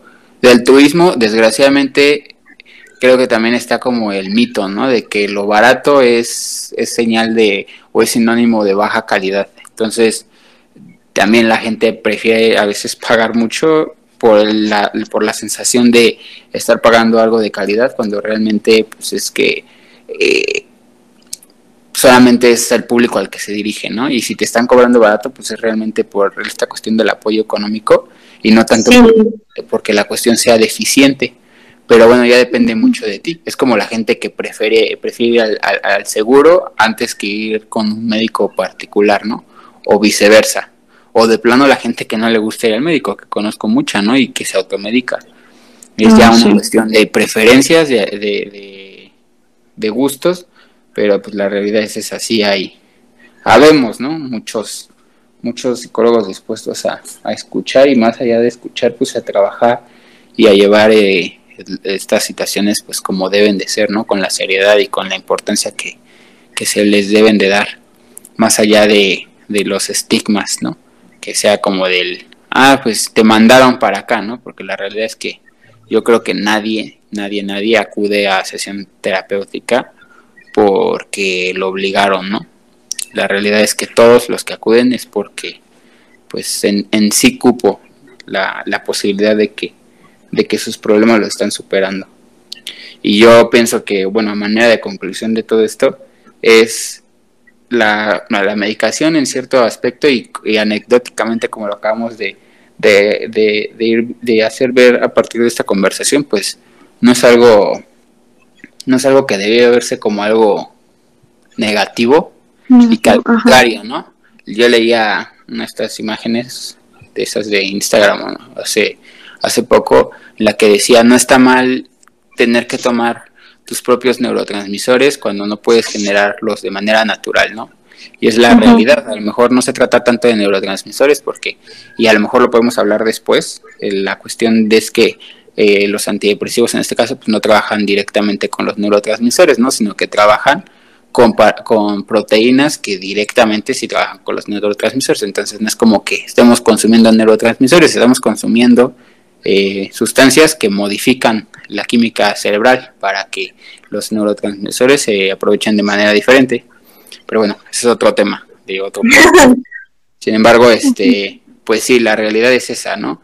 No está mal que, ¿por qué si la gente, por qué si la gente, por qué no está mal que veamos que la gente toma eh, omeprazol, ¿no? El pepto, o estas cuestiones para, para sentirse bien a lo mejor del estómago, y está mal a lo mejor que te aguantes, eh, que tienes que llorar todas las noches porque no soportas tu realidad, ¿no? Pero no te puede, o sea, eh, pero no tiene nada de malo, este, quitarte la acidez estomacal con un medicamento, cuando debería ser lo mismo para todos los aspectos, ¿no? Y, y, lo mismo, o sea, ¿por qué tienes que aguantarte o por qué tienes a lo mejor que googlear o a lo mejor tienes que recurrir a instancias que, que no tienen nada de terapéutico como eh, platicar con la vecina, ¿no? Sacar los chismes ahí con ella, cuando pues está el profesional encargado de eso directamente. Eso, entonces, una invitación nuevamente. Vayan al psicólogo. Hay, dos cosas que tocaste. Vayan al psicólogo. Sí, pero hay dos cosas que tocaste que neta quiero, quiero hablarlas, o sea, literal. Por ejemplo, hace rato dijiste cuánto pas cuánto tiene que pasar para que las personas se den cuenta. Esa la voy a tocar al final porque esa sí la noté. La primera que voy a decir es que dijiste ahorita, ok, se tienen que tomar un paracetamol porque bueno, se sienten mal y la la la la. Pero, o sea, güey, te estás sintiendo mal porque estás reprimiendo una emoción. O sea, particularmente casi todo se te ve el estómago. O sea, lo puedes expresar en distintas formas, pero el estómago es, eh, no me acuerdo cómo me lo explicaba la, mi, mi, terapeuta, no me acuerdo cómo me decía, pero que es donde normalmente cae, ¿no? Como todo. Entonces, a ver, te la pasas súper mal del estómago, ¿por qué no te preguntas el por qué? Ok, sí, vas al doctor común, y toman un buen de medicamentos. O sea, a mí eso me pasaba antes, Miguel, de que, por ejemplo, eh, me lo pasaba mal del estómago, doctor, eh, medicamentos. Me dolía poquito la cabeza, me tomaba una, una pastilla. Me dolía esto, pastilla, así, pero pastilla. Hasta que empecé a, ir con, con, la psicóloga, literal. Fue el primer año que eh, comencé el, a tomar terapia y ella fue así como de, estás consumiendo mucho medicamento y ve la edad que tienes. O sea, en ese entonces tenía 18, 19 años, ve la edad que tienes y llevas ya, o sea, desde la niñez haciendo esto. Te vas a dañar el estómago, te vas a la, la, la, la, la. Entonces comencé a darme cuenta de muchísimas cosas. Me empezó a hablar de las enfermedades psicosomáticas y todo esto. Y entonces dije, a ver, si yo estoy causándome esto, pues voy a dejar de hacerlo. Y no, obviamente no es tan fácil darte cuenta de eso. Te toma tiempo. Y también el aceptarlo, o sea, el decir, ok, me estoy causando esto. Yo fui con un gastroenterólogo y me prohibió un buen de cosas, pero un buen de cosas. Y dije, no manches, estoy flaca. Y en ese entonces estaba más flaca. Y decía, no manches, estoy bien flaca. Y luego me prohíbe un montón de cosas. No, pues ¿a dónde voy a ir a dar? O sea, no. Y dije, si yo me estoy causando esto, lo voy a dejar de hacer.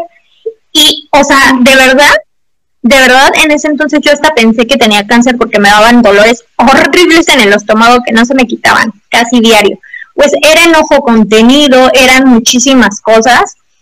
Y, ok, o sea, dije, va, ya sé las cosas que más o menos sí me caen mal, como los lácteos. Ok, dejo los lácteos, desde ahí dejé los lácteos, santo remedio, yo comencé a comer, hasta subí de peso, o sea, lo que nunca, o lo que me costaba mucho subir de peso, no, entonces comencé a subir de peso, eh, también dije, ok, ya no me voy a tomar este, tantas pastillas, voy a aguantar, ya si de verdad no aguanto los dolores de cabeza, ok, pastilla, pero si de verdad no lo aguanto, y a veces así es, ¿sabes? El otro día, por ejemplo, tenía dolor de cabeza, pero fue porque no había dormido bien. O sea, les digo que llevo como un mes sin dormir, neta, bien.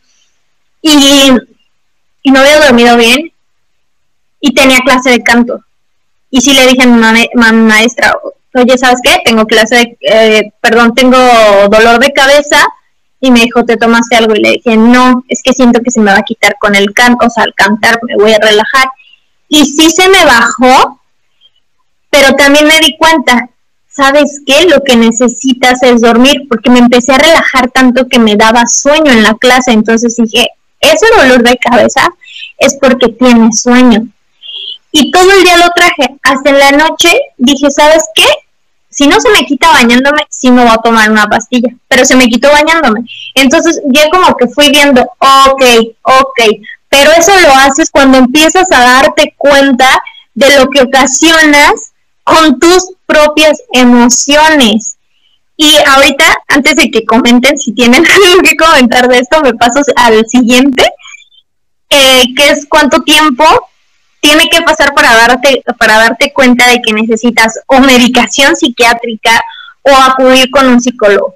O sea, mucho. es, es que sí, es que sí, o sea, esto me cayó cuando lo dijiste a mí, fue así como de bomba, porque lo he traído esta semana, o sea, pero así, súper en la cabeza, súper para todo.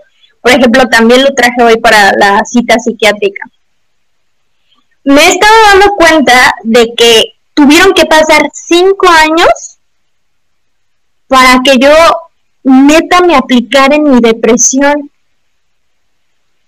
y neta me hiciera cargo, pero chingón de, de, mí. Porque, o sea, mi detonante para darme cuenta de que, de que traía muchas cosas que atender en mí fue la muerte de mi abuelo. Y les decía hace rato algo de que la psiquiatra decía, con calma, Jania, por favor no te vayas a poner a estar investigando en tu vida, indagando, este, por qué quiero ser perfecta, para quién, y la, la, la, la, la. No, con calma, es un proceso lento, pero cuando lo sientas, te vas a sentir literal cual mariposa. Y bueno, dije, está bien, voy a tratar de relajarme. Porque desde que llegué aquí, no, pues mil actividades, doble clase de canto, doble de esto, doble de esto, tengo la semana ocupada, el trabajo, que me puse a pintar el cuarto, que a remodelarlo, que esto, que el otro, o sea, siempre tengo que estar haciendo algo, siempre, siempre tengo que estar haciendo algo, o que los episodios, o que haces esto, si yo, si yo de verdad tengo un día sin hacer por lo menos algo, y digo por lo menos porque así literal me lo planteo, me siento mal. Por ejemplo, ayer, ayer por, eh, sí, no, sí, por primera vez primero salí a hacerme las uñitas, ¿no? Y, eso es tiempo para mí y no lo había hecho desde hace uff, uff. Pero por primera vez ayer tuve una cita de que mm, una amiga y yo salimos a desayunar. Salimos a desayunar, se nos hicieron hasta las 2 de la tarde, regresé, que come, no quería este, comer y no tenía mucha hambre, comí y luego me, me sentía rara, o sea, y dije, bueno, me voy a dormir, a lo mejor tengo sueño. Y no me podía dormir. Entonces así se me pasó una hora en TikTok y ya, o sea, y luego dije, no, pues ya me voy a ir a pintar, aunque sea voy a avanzar poquito, porque tenía planeado hacer eso. Y no, o sea, no quería hacerlo. Y luego dije, bueno, voy a cantar. No quería hacerlo. Y por, o sea, por fuera yo estaba como muy tranquila y por dentro me sentía así, al mil, como si estuviera moviéndome, pero, pero súper cañón. Y dije, no manches, tengo, o sea, estoy teniendo un ataque de ansiedad y es que una noche antes se me había olvidado tomarme las gotas, o sea, la gota de clonazepam. Este, pues yo dije, nada, no pasa nada, ¿no? Y ya no había tenido ataques de ansiedad, la neta, ya no había tenido ataques.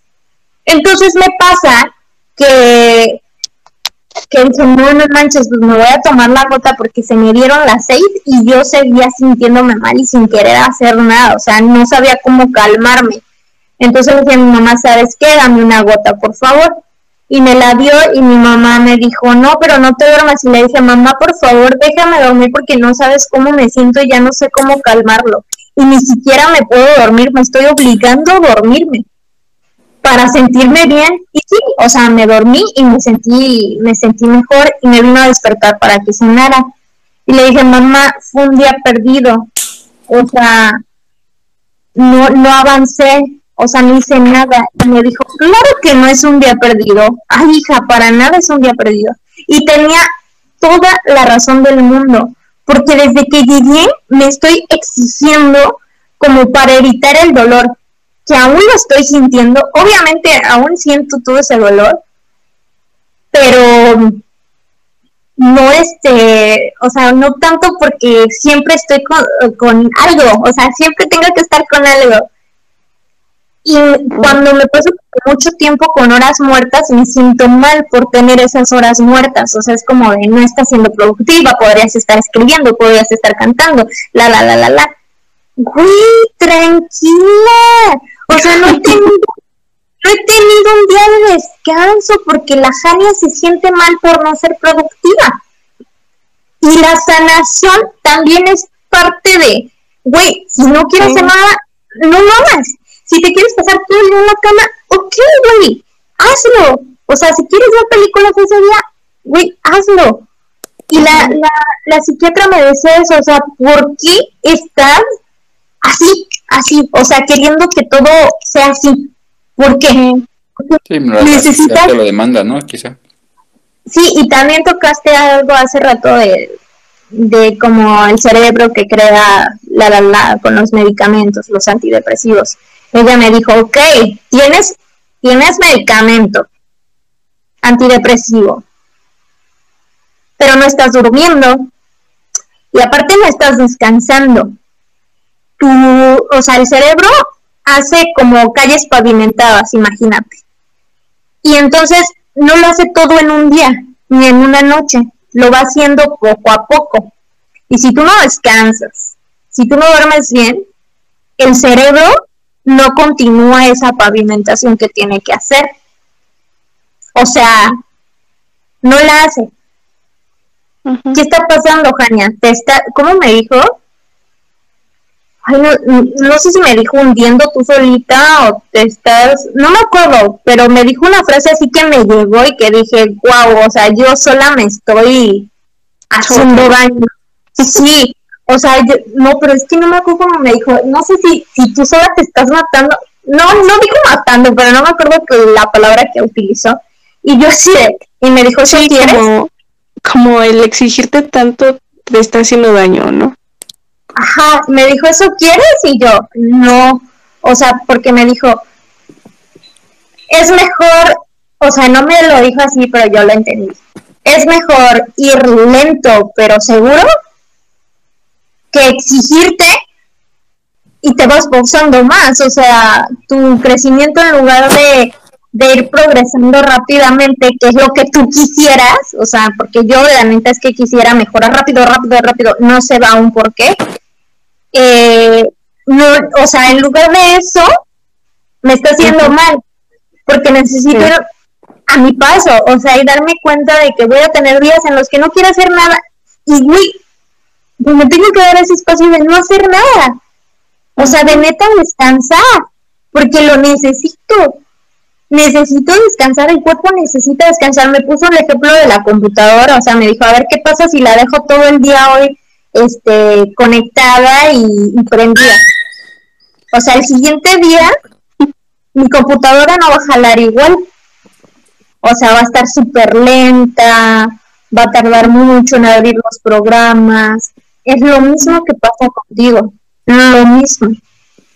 Entonces yo me quedé así de, si te acuerdas que igual en una llamada me dijiste, güey, es que ya, ¿por qué este, por qué no puedo estar bien? ¿Por qué han desesperada? Y te dije, güey, no sé. O sea, menos de un año en este pedo y yo llevo ya prácticamente ocho nueve años y sigo tratando cosas, ¿no? Y, y, apenas en este año puedo sentirme bien y, y contenta y plena y, y de hecho fue lo que te dije que, que me siento rara de sentirme así porque tanto tiempo estuve mal que, que ahorita es como no me lo creo, ¿no? O sea, y, y digo, no es que te vaya a pasar a ti, no sabemos, ¿no? Si te tome tanto tiempo, pero te va a tomar el tiempo que tú, que, que te tenga que tomar, o sea, no, no hay, no te tienes por qué exigir, o sea, no es como que ya en un año voy a estar bien, tengo que estar bien para tal cosa, ¿no? O sea, no, es, de huevo, o sea, nadie te, nadie, nadie está detrás de ti diciéndote, güey, ya tienes que estar bien mañana, en una semana, en dos meses. No, o sea, tranquila. Yo, yo sé que es a veces desesperante el, como no encontrar respuestas a un chingo de cosas, pero pues no es como que las necesites ya, ¿no? O sea, no sé. Yo, yo ya estoy en esa etapa de que, güey, pues sí tengo cosas que hacer, pero pues a mi tiempo, o sea, no es como que las necesito ya porque este hay que entregarlas, ¿no? No sé. no, o sea, como que poquito a poquito.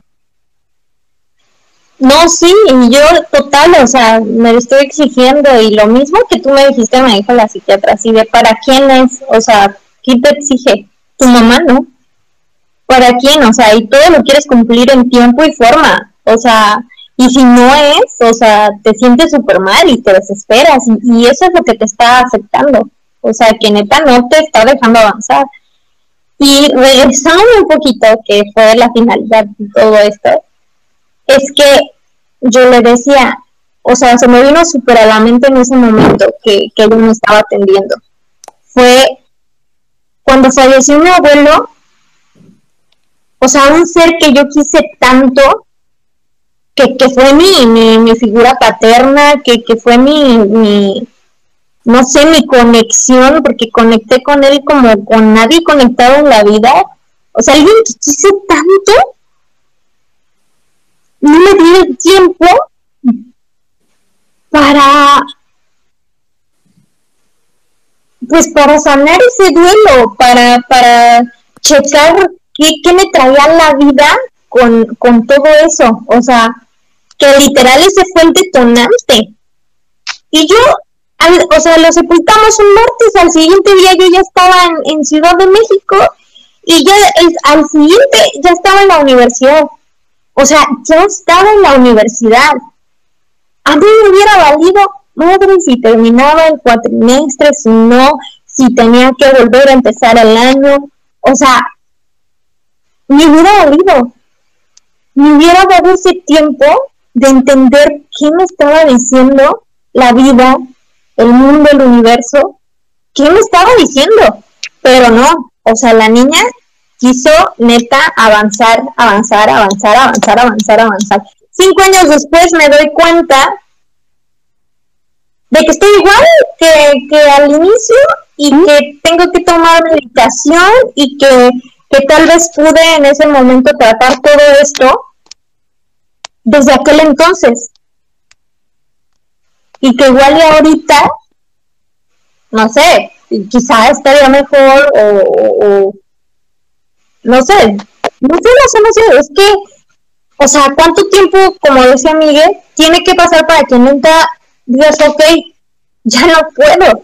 Porque esta vez, o sea, yo de andarme pasando de uno a otro, a otra pareja, a otra pareja, fue así como de ahorita de ya no quiero a nadie en mi vida porque ya me di cuenta de que si me meto con alguien voy a salir dañada yo y va a salir dañada la otra persona. Y neta, ¿quieres dañar a alguien? O sea, ahorita me di cuenta de que no quiero dañar a nadie, porque yo quería tanto a esta persona que se terminó yendo y como para que llegue alguien más y lo dañe y pase lo mismo, es así como de, no, no. Pero cuánto tuvo que pasar, y yo sé que las relaciones son para aprender y todo eso, todo es para aprender, pero cuánto tiempo tuvo que pasar para que Jania dijera, ok, voy a sentar cabeza, me está pasando esto y nadie, nadie jamás me lo va más que yo. Y pues ya, eso era lo que quería comentar. que como dices, voy para largo. sí. No, pero yo, yo creo que los ejemplos que nos das son muy, muy, ¿cómo es? Muy, pues muy, aparte de anecdóticos en ese aspecto que, que nos dejan bien claro, ¿no? De manera cotidiana, porque la realidad es que si nos lo planteamos todo de forma científica, pues no, no hay forma de aterrizarlo. Ahorita que hablas de, por ejemplo, en, en los ejemplos prácticos, ¿no? Aunado a lo que decía Fer al inicio de esta conversación. Eh, si tú cambias tu alimentación, por ejemplo, y comes ciertas cosas, pues van a cambiar. Si tú duermes ciertas horas, pues va a cambiar cierta química cerebral en tu cerebro, ¿no?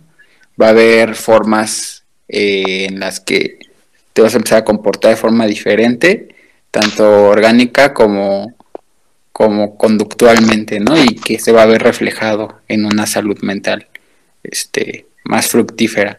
Y otra realidad es que si decimos, no, pues tienen que pasarnos muchas cosas, pero no, la salud en todos los aspectos tiene que, lo ideal es que al, la primera señal, ¿no? De auxilio, no tenemos que esperarnos, por ejemplo, hasta que empecemos a orinar sangre para decir, ok, creo que tengo que tomar más agua, ¿no? Por ejemplo.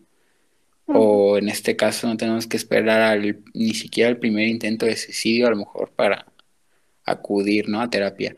Eh, no tenemos a lo mejor que esperar a que la pareja en turno nos maltrate para decir, ok, estoy viviendo violencia ¿no? en el noviazgo. La realidad es que las cosas se presentan, los problemas y las necesidades se, se visualizan generalmente en, de forma muy sutil. Entonces, lo ideal sería que desde el principio yo, yo decía más bien esta cuestión de cuánto tenemos que esperar porque pues se hace como, como tan cotidiano que parece que, que esa es la realidad, ¿no? Como yo les comentaba hace rato, los ataques de pánico sin ponerles un nombre y por el hecho de pensar que, que no sé, o sea, que no sé de qué manera se presentan, aunque sepa que es un ataque de pánico, pues los empiezo a cotidianizar, ¿no? Y a, y ser parte de mi vida. Y en ese sentido, pues no me atiendo, cuando la realidad es que no, o sea, siempre debería haber un profesional cercano al cual le podamos preguntar, porque la finalidad de, yo creo que de toda, de toda profesión es esa, poder eh, servir como consultor, ¿no? Y, y poder otorgar eh, la, la ayuda pertinente a, la persona que lo necesite. Entonces es más bien como, como una pregunta retórica. ¿Cuánto, ¿Cuánto tiempo necesitamos? Pues volviendo, volviendo a esta cuestión de retórica, pues yo creo que no. La, la, realidad es que no hay que esperar. Hay que, hay que, hay que actuar de manera efectiva y, y pues eso, solucionarlo. Cuando cuando se presenta de una forma sutil, porque si nos esperamos ya que sea grave, pues, pues no. Necesitaremos mucho tiempo y esa, ese por último, yo, yo creo que esa es la otra cuestión, ¿no?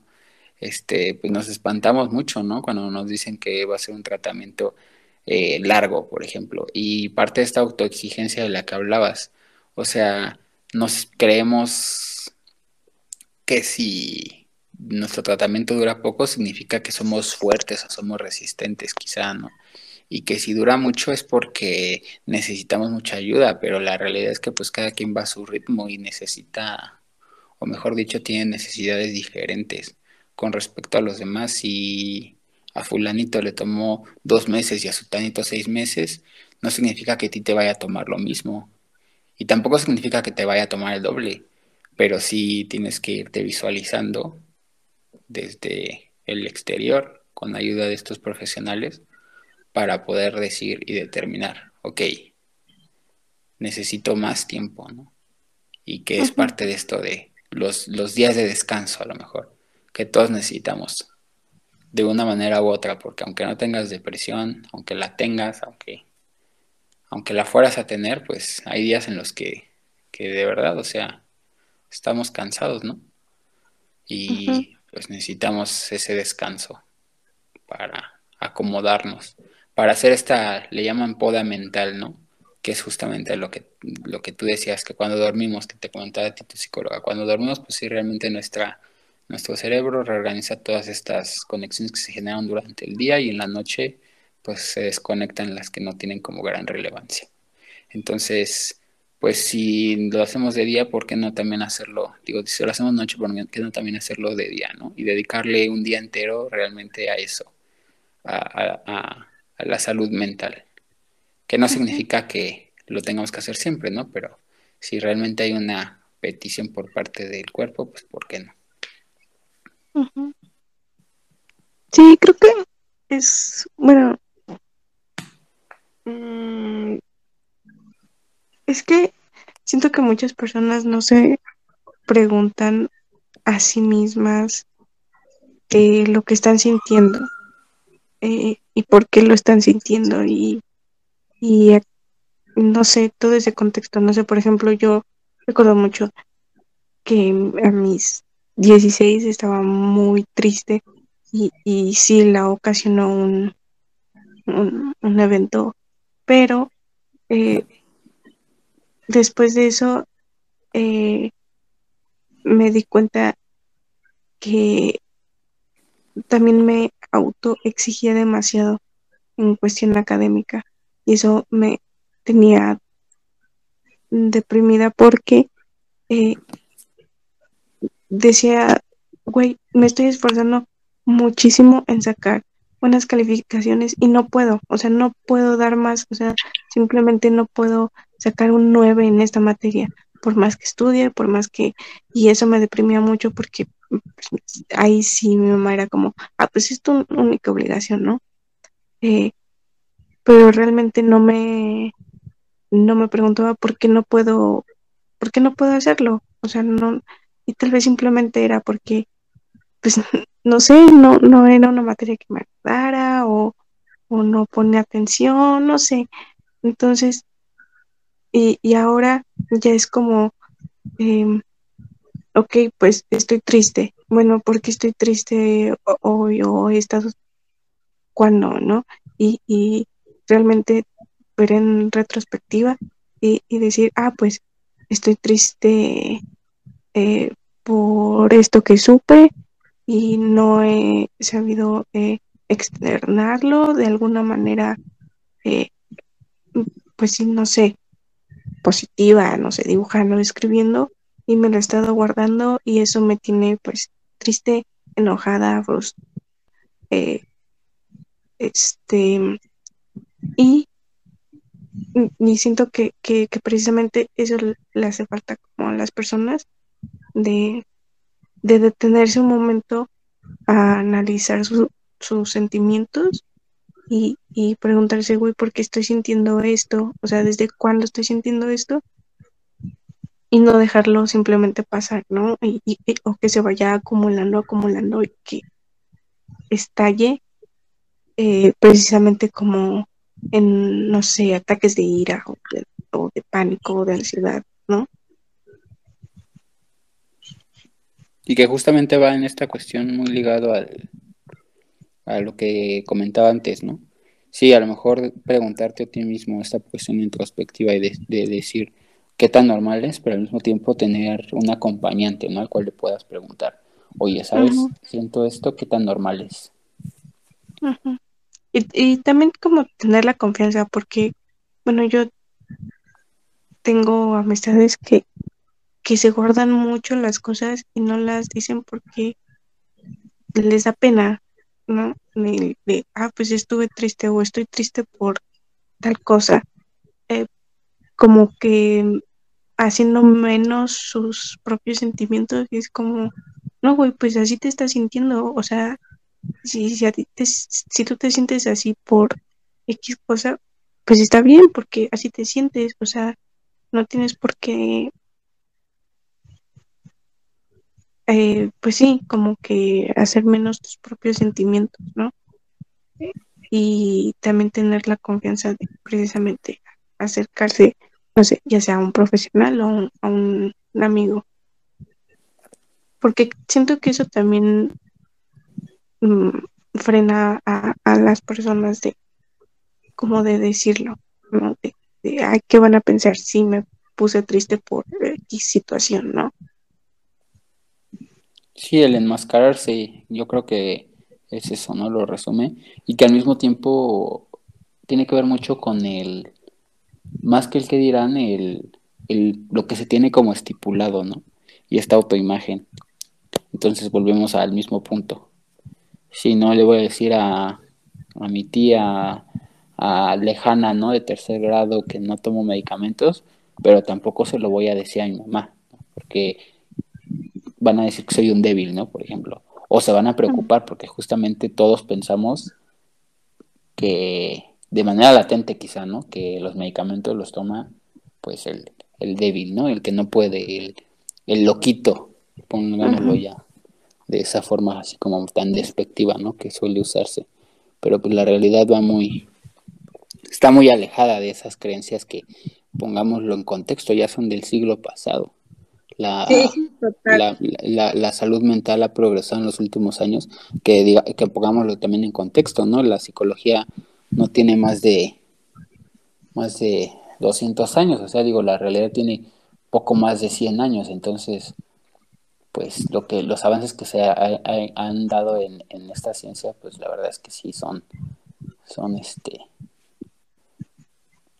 sí ¿Gigantes? son increíbles, sí, claro, son este, pues sí son apantallantes y en ese sentido es que por eso ha, ha habido tanta tanta difusión, ¿no? Y que, como bien lo decías tú, Jani, hace rato, pues no, no es de, no es de que, no es de que sea, esté de moda, ¿no? A lo mejor no es que nuestra generación ya le da importancia a esas cosas porque se da cuenta de, de la gran relevancia que tienen para, uh -huh. para el bienestar general, ¿no? Entonces, sí. nuevamente la invitación. Alguien sí. sí, total. Fíjate hoy, que. Ajá, hoy que. Tratando como, o sea, el, el avance que he tenido, este. Esta rama, vi apenas un capítulo de, de Grey's Anatomy, donde una de las doctoras sufrió, bueno, sí, sí, tenía depresión mm, y fue a un, a un hospital donde trataban eh, ese tipo de trastornos, pero con cierto tipo de terapias. Y una de las que se mostraba ahí, porque decía que tenía como varias doctoras en, en ese hospital, una de esas era este el nombre, pero tenía que ver a una luz blanca, una hilera de luz blanca, este, y hablar sobre su el evento que, que había tenido esta doctora. Y este y otra de las cosas que hacía ella era como eh, repetir en voz alta para relajarse cuando tenía ataques de ansiedad. Eh, repetir ciertos procesos que ella ya sabía eh, médicos quirúrgicos, ¿no? Eh, así en, en, en, lista, o sea, en, en, orden, este, y que eso la calmaba mucho. Y lo que le decía a su doctora, precisamente como repitiéndose a ella misma cosas que ya sabía y en lugares que, que la mantenían en calma, pues eso también la relajaba a ella. Entonces, este, no sé, se me hizo bastante interesante porque dije, pues sí, chance, chance sí sirve, ¿no? chance yo podría aplicarlo cuando, cuando estoy también ansiosa o, o- o muy nerviosa. Este, y bueno, hubo varios ejemplos en, ese episodio que, dije, ah, wow, está muy interesante. Y pues, obviamente, es Estados Unidos. Eh, el, hospital parecía más como un, hotel, sí, grandote y, y muy agradable. Tenía como, ¿cómo se llaman? Este, áreas verdes también donde podían trabajar eh, a las personas que iban ahí. Y dije, no sé, no conozco, pero dije, estaría chido que también hubiera eso aquí en, en, la ciudad, no sé si lo haya. Este, y no sé, me resultó bastante chido porque pues, desconocía totalmente eso y dije, ah, pues está bastante bien. Supongo que sí hay eh, algunos lugares así aquí, Miguel, ¿no? En Ciudad de México. Pues van más enfocados como a otra clase de, ¿cómo decirlo? De padecimientos a lo mejor un poco más, Fuertes. pues quizá, ¿no? Como estas cuestiones a lo mejor de desintoxicación, de, de a lo mejor de, de relajación, ¿no? Como tipo spa. Estoy seguro de que sí, pero si volvemos a lo mejor a la cuestión económica, ¿no? Van enfocados ya a personas incluso que, que tienen un poder adquisitivo mayor, porque pues, si nos ponemos en contexto y hablando de a lo mejor psiquiátricos, que no son los lugares lúgubres como podríamos imaginárnoslos, pues la realidad también es que no están muy en las mejores condiciones, porque justamente pues se necesitan este pues los, los medios económicos. Pero bueno, centrándolo en la cuestión este, psicológica, pues ahora sí que depende mucho del, del terapeuta, del profesional que te está otorgando el servicio y la otra cuestión, pues eh, es, también mucho del enfoque, ¿no? Porque esta cuestión de, por ejemplo, el diván y el asiento y el, el, el, señor con barba que te está analizando y te está anotando todo lo que dices, ¿no? En una libreta.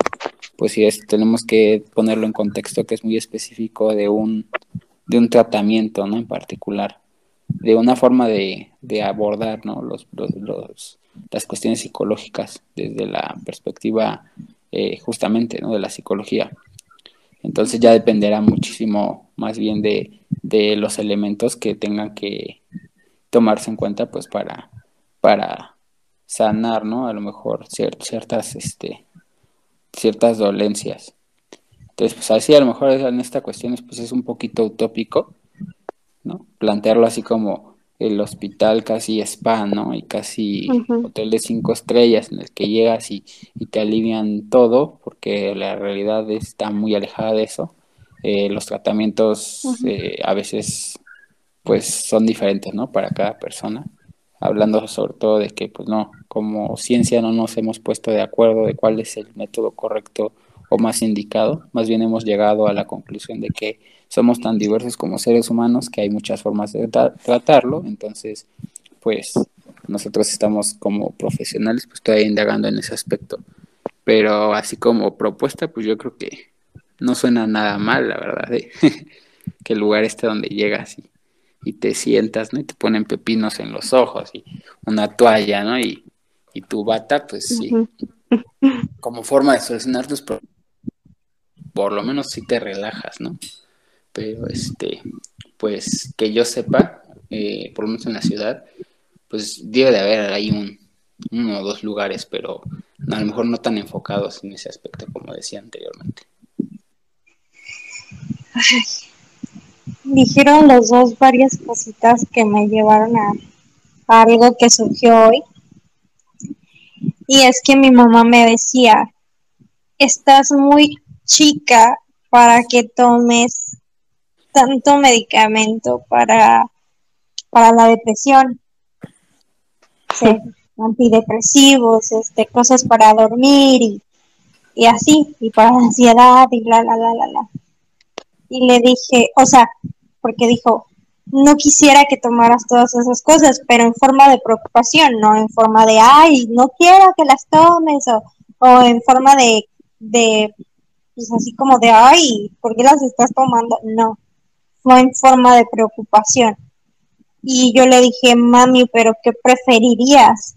Que siguiera en las mismas y que ahorita literalmente me la pasara este, solo durmiendo, que no me levantara a comer, que me la pasara llorando, porque déjenme y les digo que no sé si son los antidepresivos, pero la verdad es que desde que comencé a tomarlos, o sea, mi llanto ha disminuido. O sea, literal yo lloraba del todo. Una sí siento que me estoy conteniendo, pero dos, ya no lloro. O sea, de verdad, al inicio yo quería llorar y no podía. Y no podía. O sea, sí me ha pasado anteriormente así, pero no sé, o sea, yo le decía a mi mamá, ¿qué prefieres? Neta que esté así, este, llorando, sintiéndome súper mal, que siguieran las mismas, a que, por ejemplo, hay días en los que me levanto con muchísima energía y empiezo a hacer cosas, o sea, hasta tú ves que me estoy dando cuenta de muchísimas cosas, y, o sea, de muchas otras y así. Y ya se quedó callada, o sea, no me dijo nada. Le dije, no, o sea, yo prefiero tomar todo esto y hacerme responsable de, de, de mí que seguir en lo mismo. O sea, yo ya estoy tan cansada que neta no quiero seguir ya repitiendo y repitiendo cosas.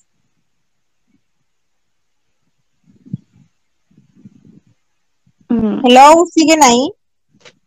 Sí, claro, Sí, pensé que seguías. No. Pero bueno, yo ahorita de hecho me, me llama mucho la atención esa cuestión. Y es que cuántas personas no toman café todo cuando, dicen, "Ay, es que si yo no tomo mi coquita, no me siento pues al 100, ¿no?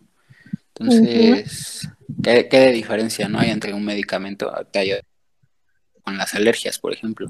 Me causa mucha pena tenerlos que volver a tomar, pero pues regresó la alergia y yo creo que pues es estacional, ¿no? Y desgraciadamente ahorita tuve, tuve que volver a, a tomar mi tratamiento, este, pero pues ya no estoy otra vez con, con los, con los, pues, con las contraindicaciones, ¿no? Con los síntomas negativos.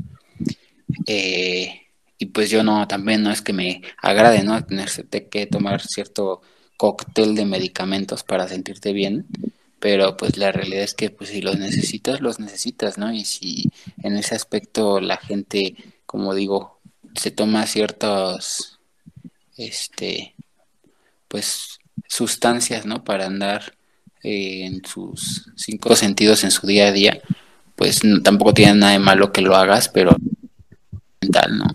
Entonces sí hay que como que mitigar un poco esa cuestión de ese, esa, esa creencia, ¿no? De que es que si te tomas cientos de medicamentos, pues, pues no. A lo mejor sí habría que buscar eh, tratamientos alternos, ¿no? Porque la, la realidad es que, pues sí, mientras menos sustancias ajenas a tu cuerpo ingieras, pues es mejor.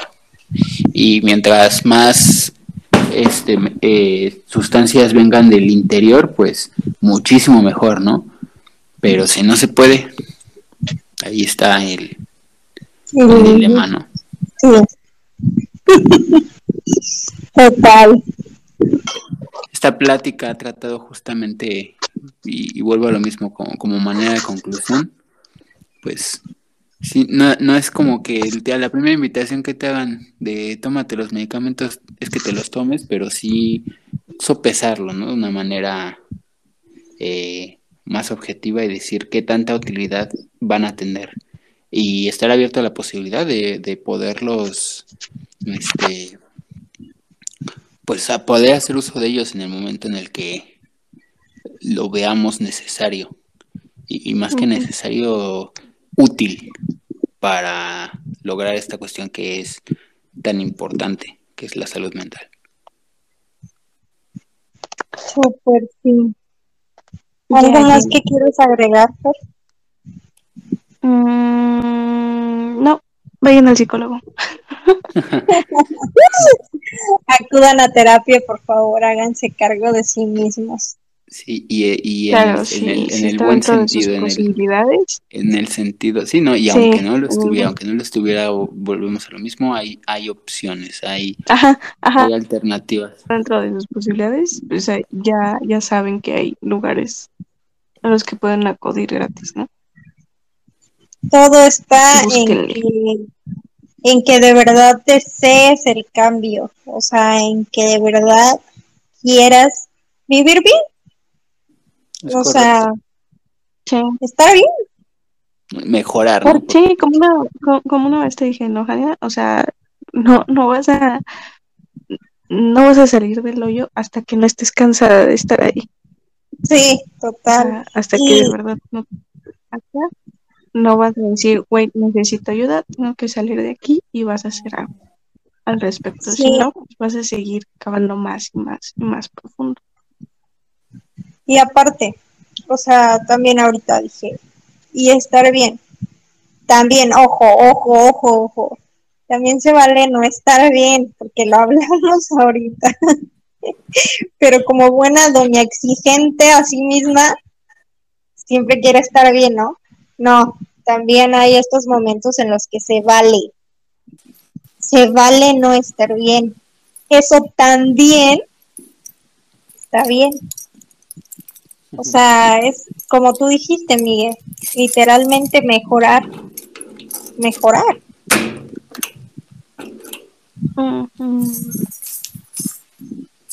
Mejorar porque tú así lo decides, porque porque te quieres hacer cargo.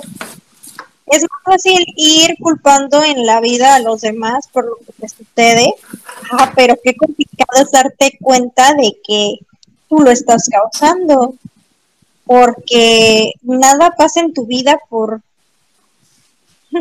pues porque tú no lo quieras así. Todo lo que sucede a tu alrededor es por- porque tú lo permites porque estás de acuerdo con eso y dices, ah, ok, no lo merezco, pero lo estás permitiendo. ¿Por qué lo permites? Es cuestionarte y decir, ok, estoy permitiendo esto, ¿por qué? No lo quiero. Me voy a hacer cargo. Sí, también no caer como, ajá, y no, y no caer como, ay, entonces yo lo estoy permitiendo porque me gusta, o algo". no, no, sino decir, bueno, ¿Por si lo estoy permitiendo, ¿por qué es? Ajá, y decir, pues ya no lo quiero, no, no voy a poco- seguir poco. permitiendo ciertas Yo, yo creo que es un poco cambiar el, el yo lo permito por el quiero cambiarlo, ¿no? Ya independientemente de que sea a raíz de una cuestión pers- completamente personal, a que sea una cuestión que tú tienes la opción de, de transformar por, por medio de tus decisiones. Pues sí, totalmente. No, pues muchísimas gracias a los dos por estar aquí conmigo, Fer, nuevamente. Obvio, no quiero que sea el segundo y ya. A ti también te voy a traer por aquí, por allá, con otros episodios. De hecho, tenemos uno pendiente, pero bueno, ahí seguiremos teniendo pendiente hasta que lo saquemos, que está muy bueno, por cierto. Ya lo llevamos trabajando desde hace algún tiempo, pronto estará disponible, eso esperamos. Y pues Miguel, gracias también por estar aquí, gracias por, por interesarte por el programa, eh, o bueno, más bien por el podcast. Muchísimas gracias. Gracias, gracias infinitas por un, acompañarnos. un placer de verdad estar aquí con, con ustedes en su compañía y, y poder hablar de estos temas que tanto nos y, Sí. este, y poderles dar acá el, el- el mejor eh, enfoque posible. Muchísimas gracias, de verdad se los agradezco muchísimo. Muchísimas gracias. Y pues nos vemos en el siguiente episodio. Gracias, Fer. Gracias, Miguel. Ah, gracias por invitarme. Muchas gracias, Ania. Estamos aquí. Nos vemos en el siguiente episodio. Muchísimas gracias. Adiós. Bye. Bye. Me encantaría saber qué será de su agrado. Con todo el amor del mundo y con la nueva versión de mí en la que estoy trabajando, les brindo este lugar. No olviden suscribirse y seguirme en mis redes sociales como Jania Tamayo o por la página oficial de Hablar de Sanarte. Por ahí podremos interactuar sobre temas de interés que deseen escuchar.